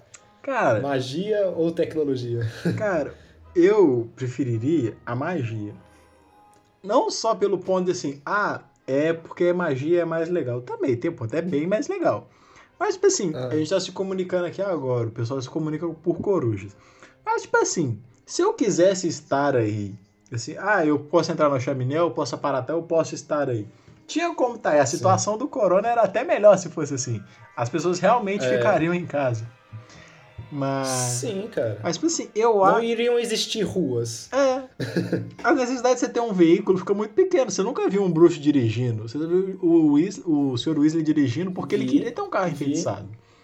O motorista do Noite Bus. Ele dirige. Não, ele dirige. Mas, assim, é por necessidade de bruxos que não conseguem fazer na aparatação. Assim, ah, o sonho de um bruxo chegar e comprar um carro. Ah, eu vou tirar a carteira. Não, não acontece, entendeu? Porque não é, tem a necessidade. É. Mas assim, no nosso ponto de vista, como já tem nossa questão adaptada à cultura de tecnologia, talvez a gente lidesse melhor com isso. Mas ainda assim, hum. eu acho mais prático em caráter mágico resolver as coisas. Sim. É, mas então, eu trouxe esse debate que nem foi para é, ridicularizar os livros, não. É só para é, trazer essa reflexão de que realmente a tecnologia dos anos 90 para cá deu um salto muito grande, né? Então, assim, não tinha como a JK imaginar. Imagina os computadores como eram nos anos 90. Eu só consegui ter acesso a. Eu consegui ter o primeiro computador em 2007 e eu só consegui conversar com uma pessoa pela internet pela primeira vez em 2012, quando eu criei meu Facebook. Então, assim, nos anos 90, isso não era uma realidade, né? Então, encaixa muito nos, nos livros, né? Essa, a ideia das corujas. Porque as pessoas ainda meio que mandavam cartas, né? É. Cara, mas uma das coisas que eu acho que é, assim, mais bem pensadas em questão da magia. Não, perdão, perdão, perdão. As pessoas faziam telefonemas nos anos 90. Eu, é. eu estou exagerando também. Mas... Vai lá, pode falar. O que eu acho mais bem pensado na área da magia é de como que funciona o sistema de educação do pessoal. Porque assim, é, é um sistema que funciona. Eles aprendem realmente coisas que são úteis para eles. Tipo, ah, Sim. eu vou aprender a como fazer alguns feitiços nas aulas de feitiço que eu vou poder usar no meu dia. Ah, eu vou levitar é. as coisas, eu preciso tirar uma coisa de um lugar, eu resolvo. Vou ter uma aula de poção. Ah, eu estou passando mal, eu vou minimamente saber como não morrer. Vou saber ter, tomar uma atitude. Então, assim, ah, eu tô numa situação de ameaça. Eu tenho uma aula de autodefesa aqui que vai me ajudar minimamente em alguma coisa. Não é só uma é. aula assim, vou somar números. Vou fazer operações com esses números. Onde que isso vai me levar? Uma pergunta então. Eles. Tá, termina seu raciocínio, vai lá. Eu, Não, mas era, em essência é isso, porque a, as matérias que eles têm lá com exceção de algumas, por exemplo, dizem, ah, eu tenho aula de transfiguração que eu vou aprender a transformar coisas em outras. Acaba sendo útil se você quiser transformar coisas em outras. Você pode fazer isso no seu dia para facilitar a sua vida. Mas assim, ah. É, parece que é um pouco mais pensado para coisas que eles vão usar na realidade no cotidiano deles. Sim, sim. Agora entra um questionamento aqui, uma crítica ao sistema educacional bruxo, que é tudo bem você ensinar magias, isso é interessante, é importante pro dia a dia. Só que nós não aprendemos matemática à toa. e a gente não aprende inglês à toa, espanhol à toa. Porque matemática tem uma importância extremamente fundamental, até mesmo para os bruxos. Não, cara, até tem. Até e eles é de... não aprendem, não tem um professor de matemática em Hogwarts. E ela é importante. Eu lembro do irmão do Rony falando no terceiro ou quarto livro sobre as dimensões dos caldeirões. que tem que ser padronizado. Então você tem que ter um, alguém que vai calcular, saca? Pra definir o padrão. Ah, então, mas. E assim. Aí pra você ver. Onde eles aprendem matemática? É até onde dito que o conhecimento de leitura, né, de matemática e conhecimentos educacionais básicos que a gente tem é responsabilidade das próprias famílias. Até porque antes da criação de Hogwarts já era comum que as crianças eram ensinadas nas casas. Aí manteve-se essa tradição de ensinar em casa é alguns conhecimentos básicos, como leitura e algumas poucas operações matemáticas. Mas, por exemplo, eu, cara, que estudo engenharia, assim, tem muita é. coisa que eu vi no ensino médio que se eu não fosse fazer engenharia, eu não usaria para nada. Tanto é que, tipo assim, eu tive algumas aulas, cara, por exemplo, eu tive aulas de química. Aí, ok, você tem que saber ter minimamente o um conhecimento químico. Mas, eu esqueci assim, tudo de química, cara. Esqueci absolutamente tudo. Então, mas... Eu tô em direito, né? Então... Porque, por exemplo, se você mora num lugar que tenha neve, ah, você sabe, é. se você jogar um sal ali, né, vai dar uma derretida na neve, beleza. Mas você vai... Sério? É. Mas a gente não mora num lugar que tenha neve, não é tão importante que a gente saiba isso. Mas, tipo assim, cara, você chega, você, você formou, você não sabe que carreira você vai seguir. Então, assim, todos os seus conhecimentos ali, aí supõe assim, ah, eu quero fazer uma padaria. Beleza, você começa a construir sua padaria. Você precisa saber o mínimo de planejamento financeiro, um pouquinho talvez de primeiros socorros, saber minimamente fazer uma planilha, né? Você precisa saber cozinhar alguma coisa. Então, assim, fica meio que muito geral a coisa, o ensino, e, e assim, voltado para nada, entendeu? Assim, é. ah, é um, um negócio básico que todo mundo deveria saber. Mas, assim, tem coisa que você não precisa saber, cara. Não dizendo que assim, ah, eu tô tirando o mérito da questão da educação e tudo mais. Jamais. Mas tem alguns conhecimentos, cara, que eles realmente eles estão ali em alguns momentos só porque de início foi a ideia que teve para educação e seria muito Sim. caro tirar o pessoal de lá. Porque suponha que você vai fazer uma reformulação na sua, da forma que você vai ter o um ensino no Brasil agora você vai ter muita gente desempregada, porque tem gente que está ali e sabe dar aula. Se você mudar toda a grade, ah, não tem mais aulas, sei lá, por exemplo, não tem mais aula de matemática a partir da sétima série, por exemplo. Vai ter muita gente desempregada ali, porque assim, ah, não, esse pessoal vai para conhecimento específico e tal, em engenharia e tudo mais. Cara, o professor. Mas uma demanda tão grande, né? Mas engenharia. É, não vai ter tanta gente na isso, entendeu? Uhum. Então, assim, uhum. deveria ser, mas seria um processo muito penoso mudar, entende? Então, assim, uhum. meio que pela lei dos menores danos, a gente continua na mesma, entendeu? E saindo do ponto perdido para ir para lugar nenhum. No mundo de Harry Potter, essa questão de desemprego de professores é ainda pior, porque só existe uma escola. Pois é, cara, só existe uma escola. Tipo assim, ah, eu, que, eu quero ser professor no universo bruxo no mundo inteiro tem umas seis escolas, entendeu? Então, assim, não é tão é. fácil. Você vai ter que ensinar Nossa, o pessoal a tocar ganhar, música. Eles devem ganhar muito bem, né, cara? Eles devem ganhar muito bem. Não, eles devem ganhar muito bem e devem trabalhar muito. Porque é uma escola muito pouca, você tem que morar nela. É, pois é. Uh, beleza, então é, vamos agora falar é, das coisas mais sérias desse livro e já encaminhar para o nosso, pro nosso final.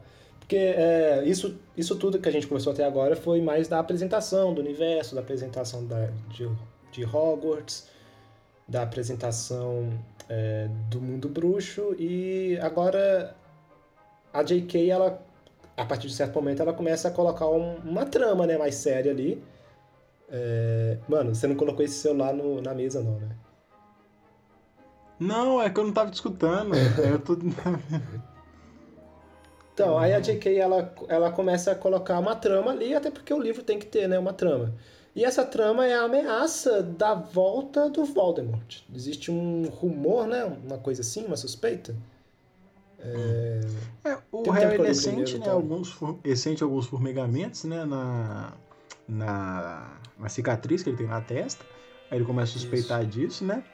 E aí, cara, ele tem meio que uma intuição de que tudo que acontece de ruim é o Voldemort. Né? Não que esteja errada essa intuição dele. Mas até é, quando. O pior é que ele tá certo. é. O pior é justamente isso. O pior é que ele tá certo. Mas. Aí tem todo o negócio que. Quando. Ele, desde o início, quando ele salva o Hermione, o Snape aparece com a perna machucada. Aí eles vão descobrindo que existe um cachorro de três cabeças quando eles entraram por acaso no terceiro andar. Aí depois eles ficam de hum. suspensão por estarem fora da cama conversando com Hagrid. E aí, quando eles entram na floresta, que é para cumprir o castigo deles, aí tem uma criatura que tenta atacar o Harry, que é até um dos centauros que salva o Harry, né? E aí diz para ele que é uma coisa muito ruim, não diz explicitamente que é, mas deixa a gente com aquele pouquinho de ar de imaginação, que de, alguns minutos depois se confirma pra gente. Que o centauro hum. fala, Harry, é para você estar tá ali sugando o sangue de um unicórnio, você tem que estar tá na beira da morte, muito desesperado, porque você vai continuar vivo, mas vai ter uma vida muito ruim. Então você tem que estar tá realmente desesperado. É. Quem você imagina que possa estar nessa situação? Aí a gente, como uhum. Harry, a gente dá o primeiro chute, que é o Voldemort.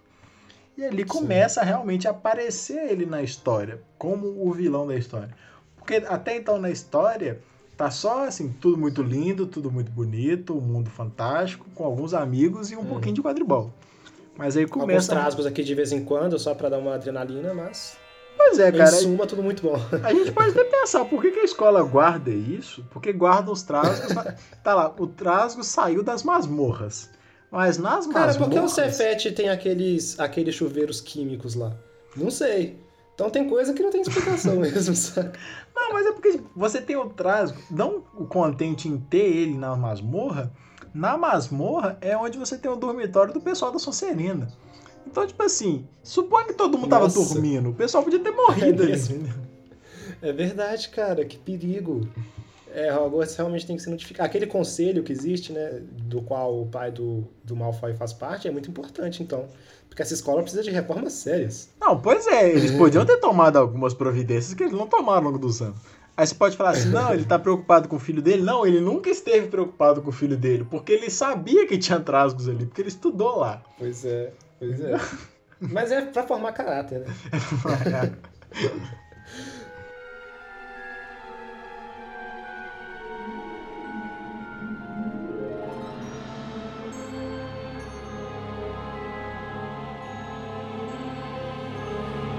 Mas então, o Harry tem uma suspeita muito grande de que o Snape é, trama para roubar uma pedra, que é a Pedra Filosofal, para ajudar o Voldemort a viver, é, a, ter, a ter vida.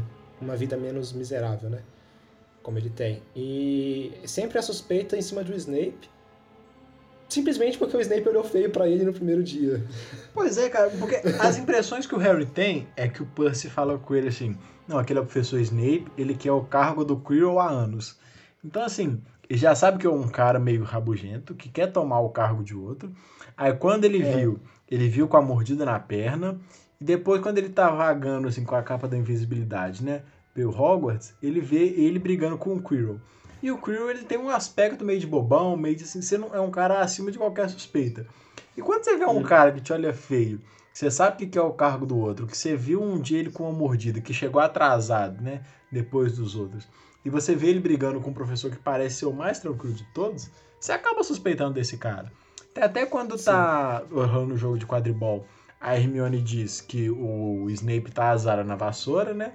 Então, assim, eles contam pro Harry também. Então, assim, ele tem algumas suspeitas. O que Acaba seria, que por algum que, desencontro é... de informação, né? Mas tem a suspeita. O que é muito engraçado nesse episódio da, da vassoura é porque. tá um professor tentando derrubar um aluno de 100 metros de altura e nenhum outro professor faz nada. Tem que chegar a Hermione lá e colocar fogo no Snape. Tudo bem, a gente descobre que não era o Snape que estava tentando derrubar o Harry, mas tinha alguém tentando, que era o Kirill. E nenhum professor estava fazendo nada para tipo assim, ah, para o jogo. Não, tava, o Snape estava tentando salvar o Harry mas ele não fez um alarde. Poxa, tem um maluco tentando derrubar o menino da vassoura. Não, ele só estava fazendo um contra-feitiço. Era só dar um grito lá.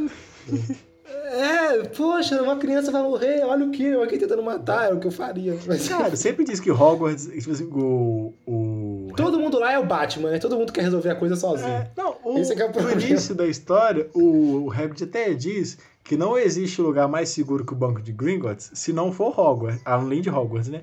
Só que, tipo assim, em Hogwarts, Sim. cara, os alunos eles são mandados para uma floresta que tem um monte de monstros em detenção. Tem aluno tentando matar professor. Tem trasgo do lado do seu dormitório. Então, assim, não é tão seguro assim, não, cara. Tem uma sala tem que um qualquer um pode assim. lá. Pois é, tem o, o Pirraça lá, aquele fazendo raiva em todo mundo lá, a história inteira. Tem um cachorro de três cabeças, que qualquer aluno do primeiro ano consegue entrar. Então, assim, não é tão seguro assim quanto poderia ser, né? É, ou então você já começa a questionar a, a segurança de todas as outras instituições bruxas. Porque não, se Hogwarts é, o lugar mais seguro. segurança. Mas enfim, é, o Harry ele se sente impelido a impedir que essa pedra seja roubada. Ele suspeita que ela está guardada é, em Hogwarts. E ele se sente impelido a impedir que o Snape, né, segundo a suspeita dele, é, roube essa pedra. E ele decide virar o Batman, né? Porque em vez de ele falar pro, pro Dumbledore, que é o que qualquer criança faria, ele, não, eu vou lá resolver isso, porque é a minha missão. Uma coisa meio, meio Naruto, não sei. Não, pois é, cara, mas assim, ele, eles vão assim, eles podiam chegar assim, ô Dumbledore, tá acontecendo isso aqui. Aí resolveria muito fácil, né? Porque era o Dumbledore. Mas eles ficam naquela coisa assim, ah, não, eu lembro de quando o Hagrid entrou no cofre 7113, né? 713, e aí ele me falou que era um assunto secreto muito sigiloso. Aí o Hagrid deixou escapar que era pedra filosofal, eles fizeram a ligação com o Nicolau Flamel, que gera a coisa da imortalidade, né? E que aí o Voldemort poderia estar atrás para isso. Mas assim, uhum. se você conseguiu reunir toda essa informação, fala assim, oh, amigo, chega e fala com o professor, fala com alguém mais velho, porque assim, o cara ele conseguiu matar seu pai, sua mãe e um monte de gente. Suponha que ele tá pois é. voltando. É. Você já deu sorte de sobreviver uma vez. Pra que, que você vai é. se arriscar de novo? e aí, é... mas enfim, eles, eles vão lá tentar impedir. E a pedra está em tese guardada numa sala e, como você já mencionou o cachorro aqui, ele é o primeiro impedimento. O que já está errado. O primeiro impedimento tinha que ser uma magia muito forte nessa porta para ninguém conseguir abrir. Mas enfim, eles abrem lá e, e entram e é, eu acho engraçado, né? Porque é um livro feito para criança e os, os impedimentos para que se chegue na pedra, eles são muito infantis. Pelo menos num primeiro momento, né? Uhum. Pelo menos é o que parece. Que é um cachorro de três cabeças que, ah, como que você passa por ele? Coloca música. Ah, pois é, mas qual é a ideia e... da J.K. nisso, né? Nos filmes não ah. mostra, mas a ideia é colocar uma prova de segurança que seria bolada por cada professor. Porque assim, aí ah. o cachorro de três cabeças seria, tipo assim, não era o Hagrid, né? É a professora, acho que é Grammarly Prank, que é o nome dela, que cuidava do trato das criaturas mágicas na época, né? E aí tem o cão de três cabeças. Aí você tem a prova da professora Sprout, né? Que é a, aquela planta lá, o, a, eu esqueço o nome dela, acho que é a vinha do diabo. Aí você tem depois uma prova de poções, que seria do Snape. Uhum. Tem uma de transfiguração, que seria da Minerva. Tem a do xadrez, que aí, se eu não me engano, é do professor de feitiços, né? Que é meio que um estudo de lógica, coisa assim. E tem a da professora uhum. de voo, que é pegar a chave que tá voando. Então, a ideia é, assim, meio que dar uma palhinha de cada uma das matérias que você teria em Hogwarts, entendeu? É, fica, fica esquisito porque fica parecendo uma Olimpíada do Faustão, sabe?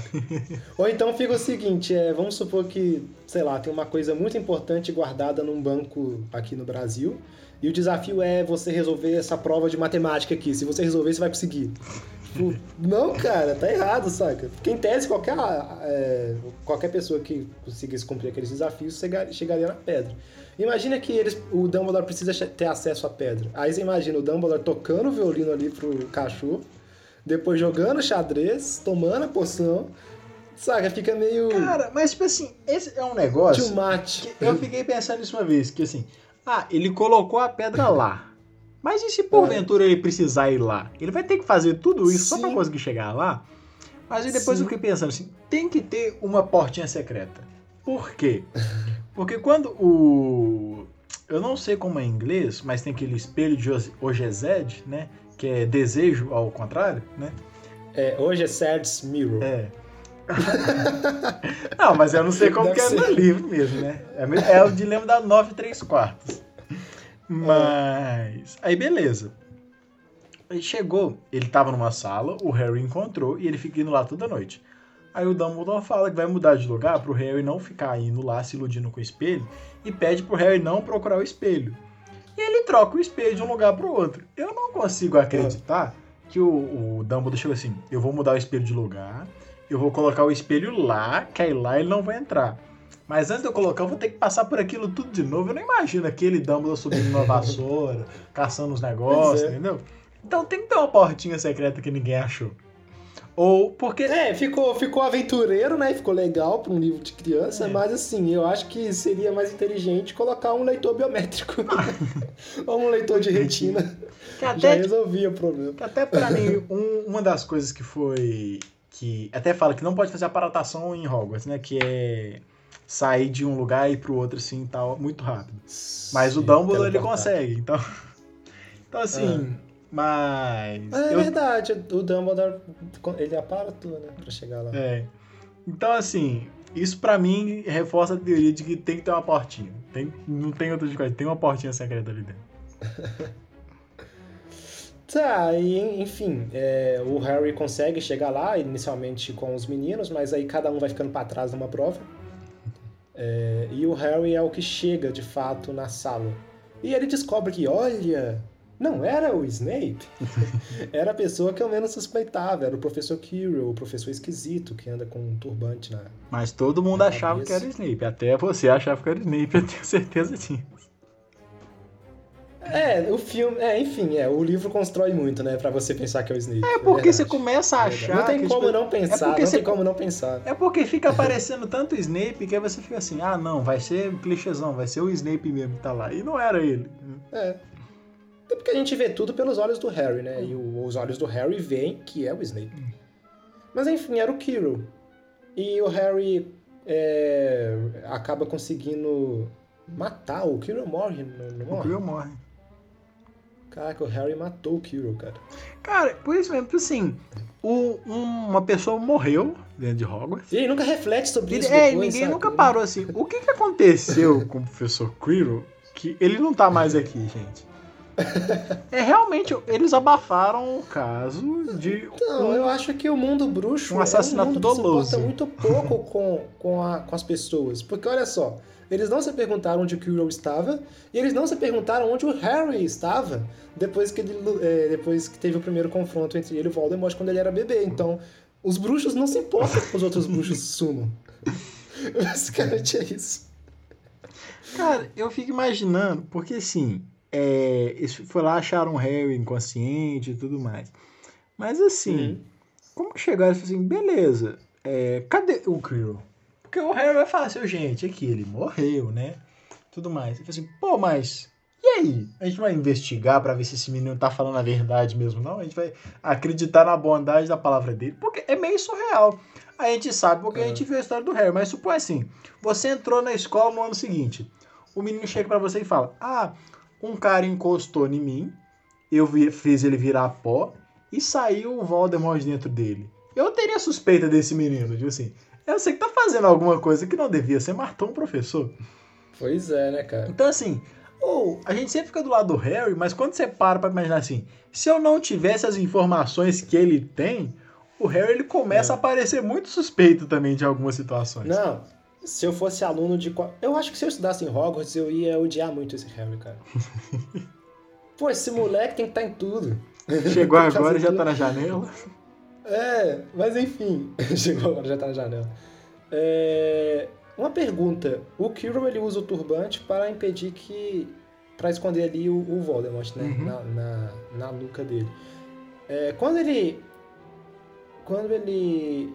Eu sei que você já até me falou disso, mas eu esqueci. É, Desde o início, o Voldemort está escondido ali na nuca dele. Quando o Harry vai na floresta e tá lá a criatura sugando sangue do unicórnio, é o Quirrell que tá lá sugando sangue? É o corpo do Quirrell? É o Quirrell porque o Voldemort ele não tinha força ainda para ter um corpo próprio. Que ele até diz no, lá na história que ele não tem força suficiente para ter um corpo só dele. Até o ah. Quirrell, ele não, não acho que ele não usa o turbante só para isso. Até porque ele é chamado para a escola, se eu não me engano, ele fazia um estudo na África sobre, sobre vampiros.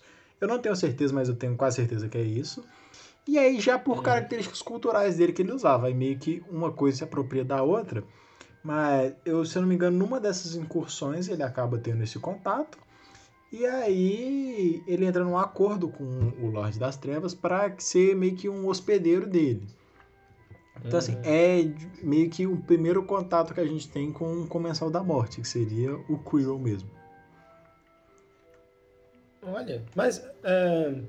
Então eu vou desculpar o, o, Dumbledore de não ter percebido que o Voldemort estava lá o tempo todo, porque era uma questão de estilo pessoal ali do Quirrell, que ele né, era anterior. É fácil, eu tiro o turbante. O cara ficaria meio bravo, né? eu já falei disso com você, quando você vai numa entrevista de emprego, você não vai de boné. Cara, eu, eu vou até dizer de novo, eu fui numa entrevista, o cara tinha o pescoço tatuado e um cabelo que chegava no meio da coluna. Mas ele não tava de boné. Então você tem um argumento. O seu entrevistador. seu entrevistador, né, que tava assim. Ou, ou, ou outra pessoa. Não, o entrevistador, cara. Assim. É, então, é, então eu tenho um argumento. É, cara, ele não tava de tivesse... boné. É. Ele podia estar, tá, sei lá, todo tatuado, mas de, de turbante. Aí não, cara. Aí não, pô. Mas então, a história termina bem assim, né? É, o Dumbledore trola todos os professores, porque aquelas provas deles não tinham nenhum sentido, já que ele tinha um truque, né? Que só a pessoa que realmente quisesse a pedra poderia. Mas sem querer usá-la. É, querer sem querer usar. Enfim, então aquelas provas não valiam de nada. Porque a pessoa não ia conseguir chegar Era só colocar a pedra ali e beleza, não precisa de tudo, né? Era meio que só pra distrair. Eu acho que era pra falar pros professores que eles eram úteis, sabe? Colocar eu acho que é pra compensar deles. o salário que eles recebem. Assim, eles deviam estar em algum momento livre, assim, ah, bota esses caras pra fazer alguma coisa.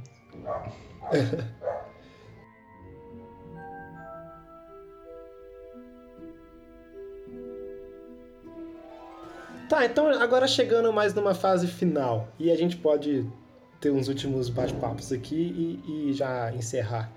Uh, então o livro acaba, o Harry tem que voltar para casa, assim como todos os alunos. É, e é, eles ficam um ano na escola e dois meses em casa, né, de férias. Uhum. E aí ele vai voltar pro, pro, pro mundo né, dos, dos trouxas, dos muggles. E em tese, assim, acaba, acaba o livro. Só que tem umas coisas que eu, que eu queria falar aqui antes de, de encerrar. Que, é, primeiro, é sobre como, como Hogwarts é repressiva para os professores, que eles têm que ficar lá o ano inteiro. E, poxa, não pode casar, não pode ter família, porque eles têm que estar lá dando aula integralmente todos os dias num castelo super isolado, distante de tudo. Ah, tipo assim, você pode sair de lá, mas assim, eu acho que eles não dão o auxílio transporte, né? é, pois é, né, cara? E sei lá, vamos falar de como o Dumbledore é um péssimo diretor também. Cara, pra mim o Dumbledore é um diretor muito ruim, cara. Pra mim não tem um justificativo assim, ah, ele é um diretor bom. Ele é um diretor muito ruim, cara ele coloca as crianças de castigo numa floresta que no início do ano ele falou para ninguém pisar. Pois é, cara, ele mesmo fala, não entra lá, ninguém pode entrar. Ah, vocês estão de castigo? É. Ah, entra lá, entra lá sem ninguém lá, vai lá. Vocês e um cara que não sabe usar feitiço, num lugar que tem bicho, só com uma besta e um cachorro medroso. Então, assim, era complicado, cara. Pois é. E outra coisa, cara, é um, muito absurdo, muito absurdo. Eu tô aqui para apontar isso. A humilhação sob a qual ele colocou os alunos da Sonserina naquele showzinho particular dele. Pois é, cara. Tipo assim, nos filmes isso é mais forte a parecer. Mas nos filmes a Sonserina é meio que tratada até por um por um, uma aparência mais infantil de que assim, tem que ter o grupo do bem e o grupo do mal. A Sonserina é sempre colocada Sim. como assim, ah, todo mundo que tá lá é o pessoal do mal, entendeu? Tanto é que tem é. muito poucas interações entre alguma pessoa da Sonserina e alguma pessoa da visão do Harry, que é pelo qual a gente vê a história. Sim, sim, sim. Mas enfim, tem o campeonato das casas, que é. Não tem, assim. É, é uma disputa amistosa né, entre as casas, que é, pelos méritos dos alunos ao longo do ano, eles vão ganhando pontos para as casas às quais eles pertencem. Como eu disse, tem Grifinória, Sonserina, é, Hufflepuff e Corvinal. Uhum. E, é, mas assim, os méritos ganham pontos e os desméritos estão pontos. Então, não sei, por exemplo, quando, quando eles estavam no banheiro ali, por causa dos tra do trasgo, eles perderam pontos, não foi? Foram, eles perderam. Da... A Hermione perdeu cinco pontos, né? Isso. E depois cada um ganhou mais cinco. Então, assim, eles ficaram num saldo positivo ali. É, mas você entende que é possível que perca. Então, é. assim, e se perder, a casa toda perde, se ganhar, a casa toda ganha. Uhum. É o comunismo. E no final. e no final, tudo indicava que a Sonserina ia ganhar e tava a decoração toda da Sonserina, tudo uma festa da Sonserina, né? No último dia de aula ali, que é o dia que a casa ganha a taça. Uhum. E, cara, que sacanagem, cara. Era melhor não ter colocado decoração nenhuma.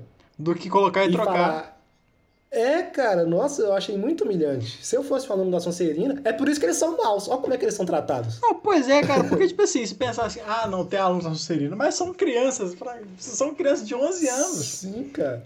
Você não submete eles a essa humilhação. Eu achei muito, muito, muito cruel da parte do Dumbledore. Assim, ah, tem uma pontuação, mas não tem nenhum critério de pontuação. Ah, eu tô afim, vou colocar os pontos lá. E é isso, né, cara? Esse é o universo de Harry Potter, essa é a apresentação dele. Esse foi o Harry Potter e a Pedra Filosofal. E cabe aqui a pergunta final, é, com a qual nós terminamos todos os episódios de Eu Lírico, que é, Evald, o que esse livro te ensinou? O que você aprendeu com Harry Potter e a Pedra Filosofal? Cara, para mim, o que eu vejo como mais forte nesse livro, que acho que é a ideia que a J.K. tentou passar nesse livro, é você ter uma valorização das amizades que você tem. Você tem um universo fantástico, um universo com magias, que você tem um vilão, você tem várias coisas legais acontecendo, mas o foco de quase toda a narrativa se passa entre diálogos e a vivência de três amigos. Então, para mim, a maior mensagem que isso passa é que o maior valor que qualquer, de entre duas qualquer coisa que você vai ter é o contato com seus amigos. Então, não é assim, ah, a questão de desenvolver habilidades, de algum valor moral, de tomar as decisões, mas sim de valorizar uma coisa que talvez seja banalizada, que você, assim, ah, eu vou no meu serviço, eu vou no meu trabalho, eu vou na minha escola, eu tenho meus amigos lá. Mas acho que é mais a valorização de você entender o que, que é seu amigo, que é alguém que você pode passar por algumas situações, alguém que você pode contar para ele as coisas, principalmente, você até a Hermione diz que o Harry tenta se colocar na situação, diz assim, não, eu tenho que resolver isso, eu tenho que fazer isso. Ela, não, você não está sozinho, você tem a gente. Então, acho que a principal mensagem dela é justamente é, partir de uma criança que está totalmente desemparada, sem contato com ninguém, sem alguma amizade, e chegar num ponto em que ela tem um grupo de pessoas com quem ela pode contar como se fosse talvez um porto seguro dela. Então, acho que para mim essa é a principal mensagem que o livro passa. Para não repetir o que o Evaldo disse, porque eu também enxergo é, essa mensagem da amizade, é, mas tem um outro ponto, né, que eu também consegui aprender com, com esse livro, que é que as aparências enganam, né? O, não é porque a pessoa é, usa preto, tem cabelo grande e não gosta de você que ela é a vilã. não julgue pelas aparências. Do, do Snape, exatamente, não julgue pelas aparências. Então é isso, gente. Esse foi o nosso episódio de Harry Potter e a Pedra Filosofal. E cabe agora é, pedir que vocês nos sigam no Instagram, arroba YurisPod, também no Twitter, no mesmo arroba. E sigam o Evald também. Se quiser falar aí o seu. Meu é Lip Underline Evald, é W-A-L-D, mas também sigo a página do podcast, então caso queiram procurar, estarei lá. Isso, isso. Então, gente, muito obrigado e tchau, tchau. Então, tchau pessoal, até a próxima. Espero que seguir conversando com eles para a gente poder fazer mais episódios e até breve.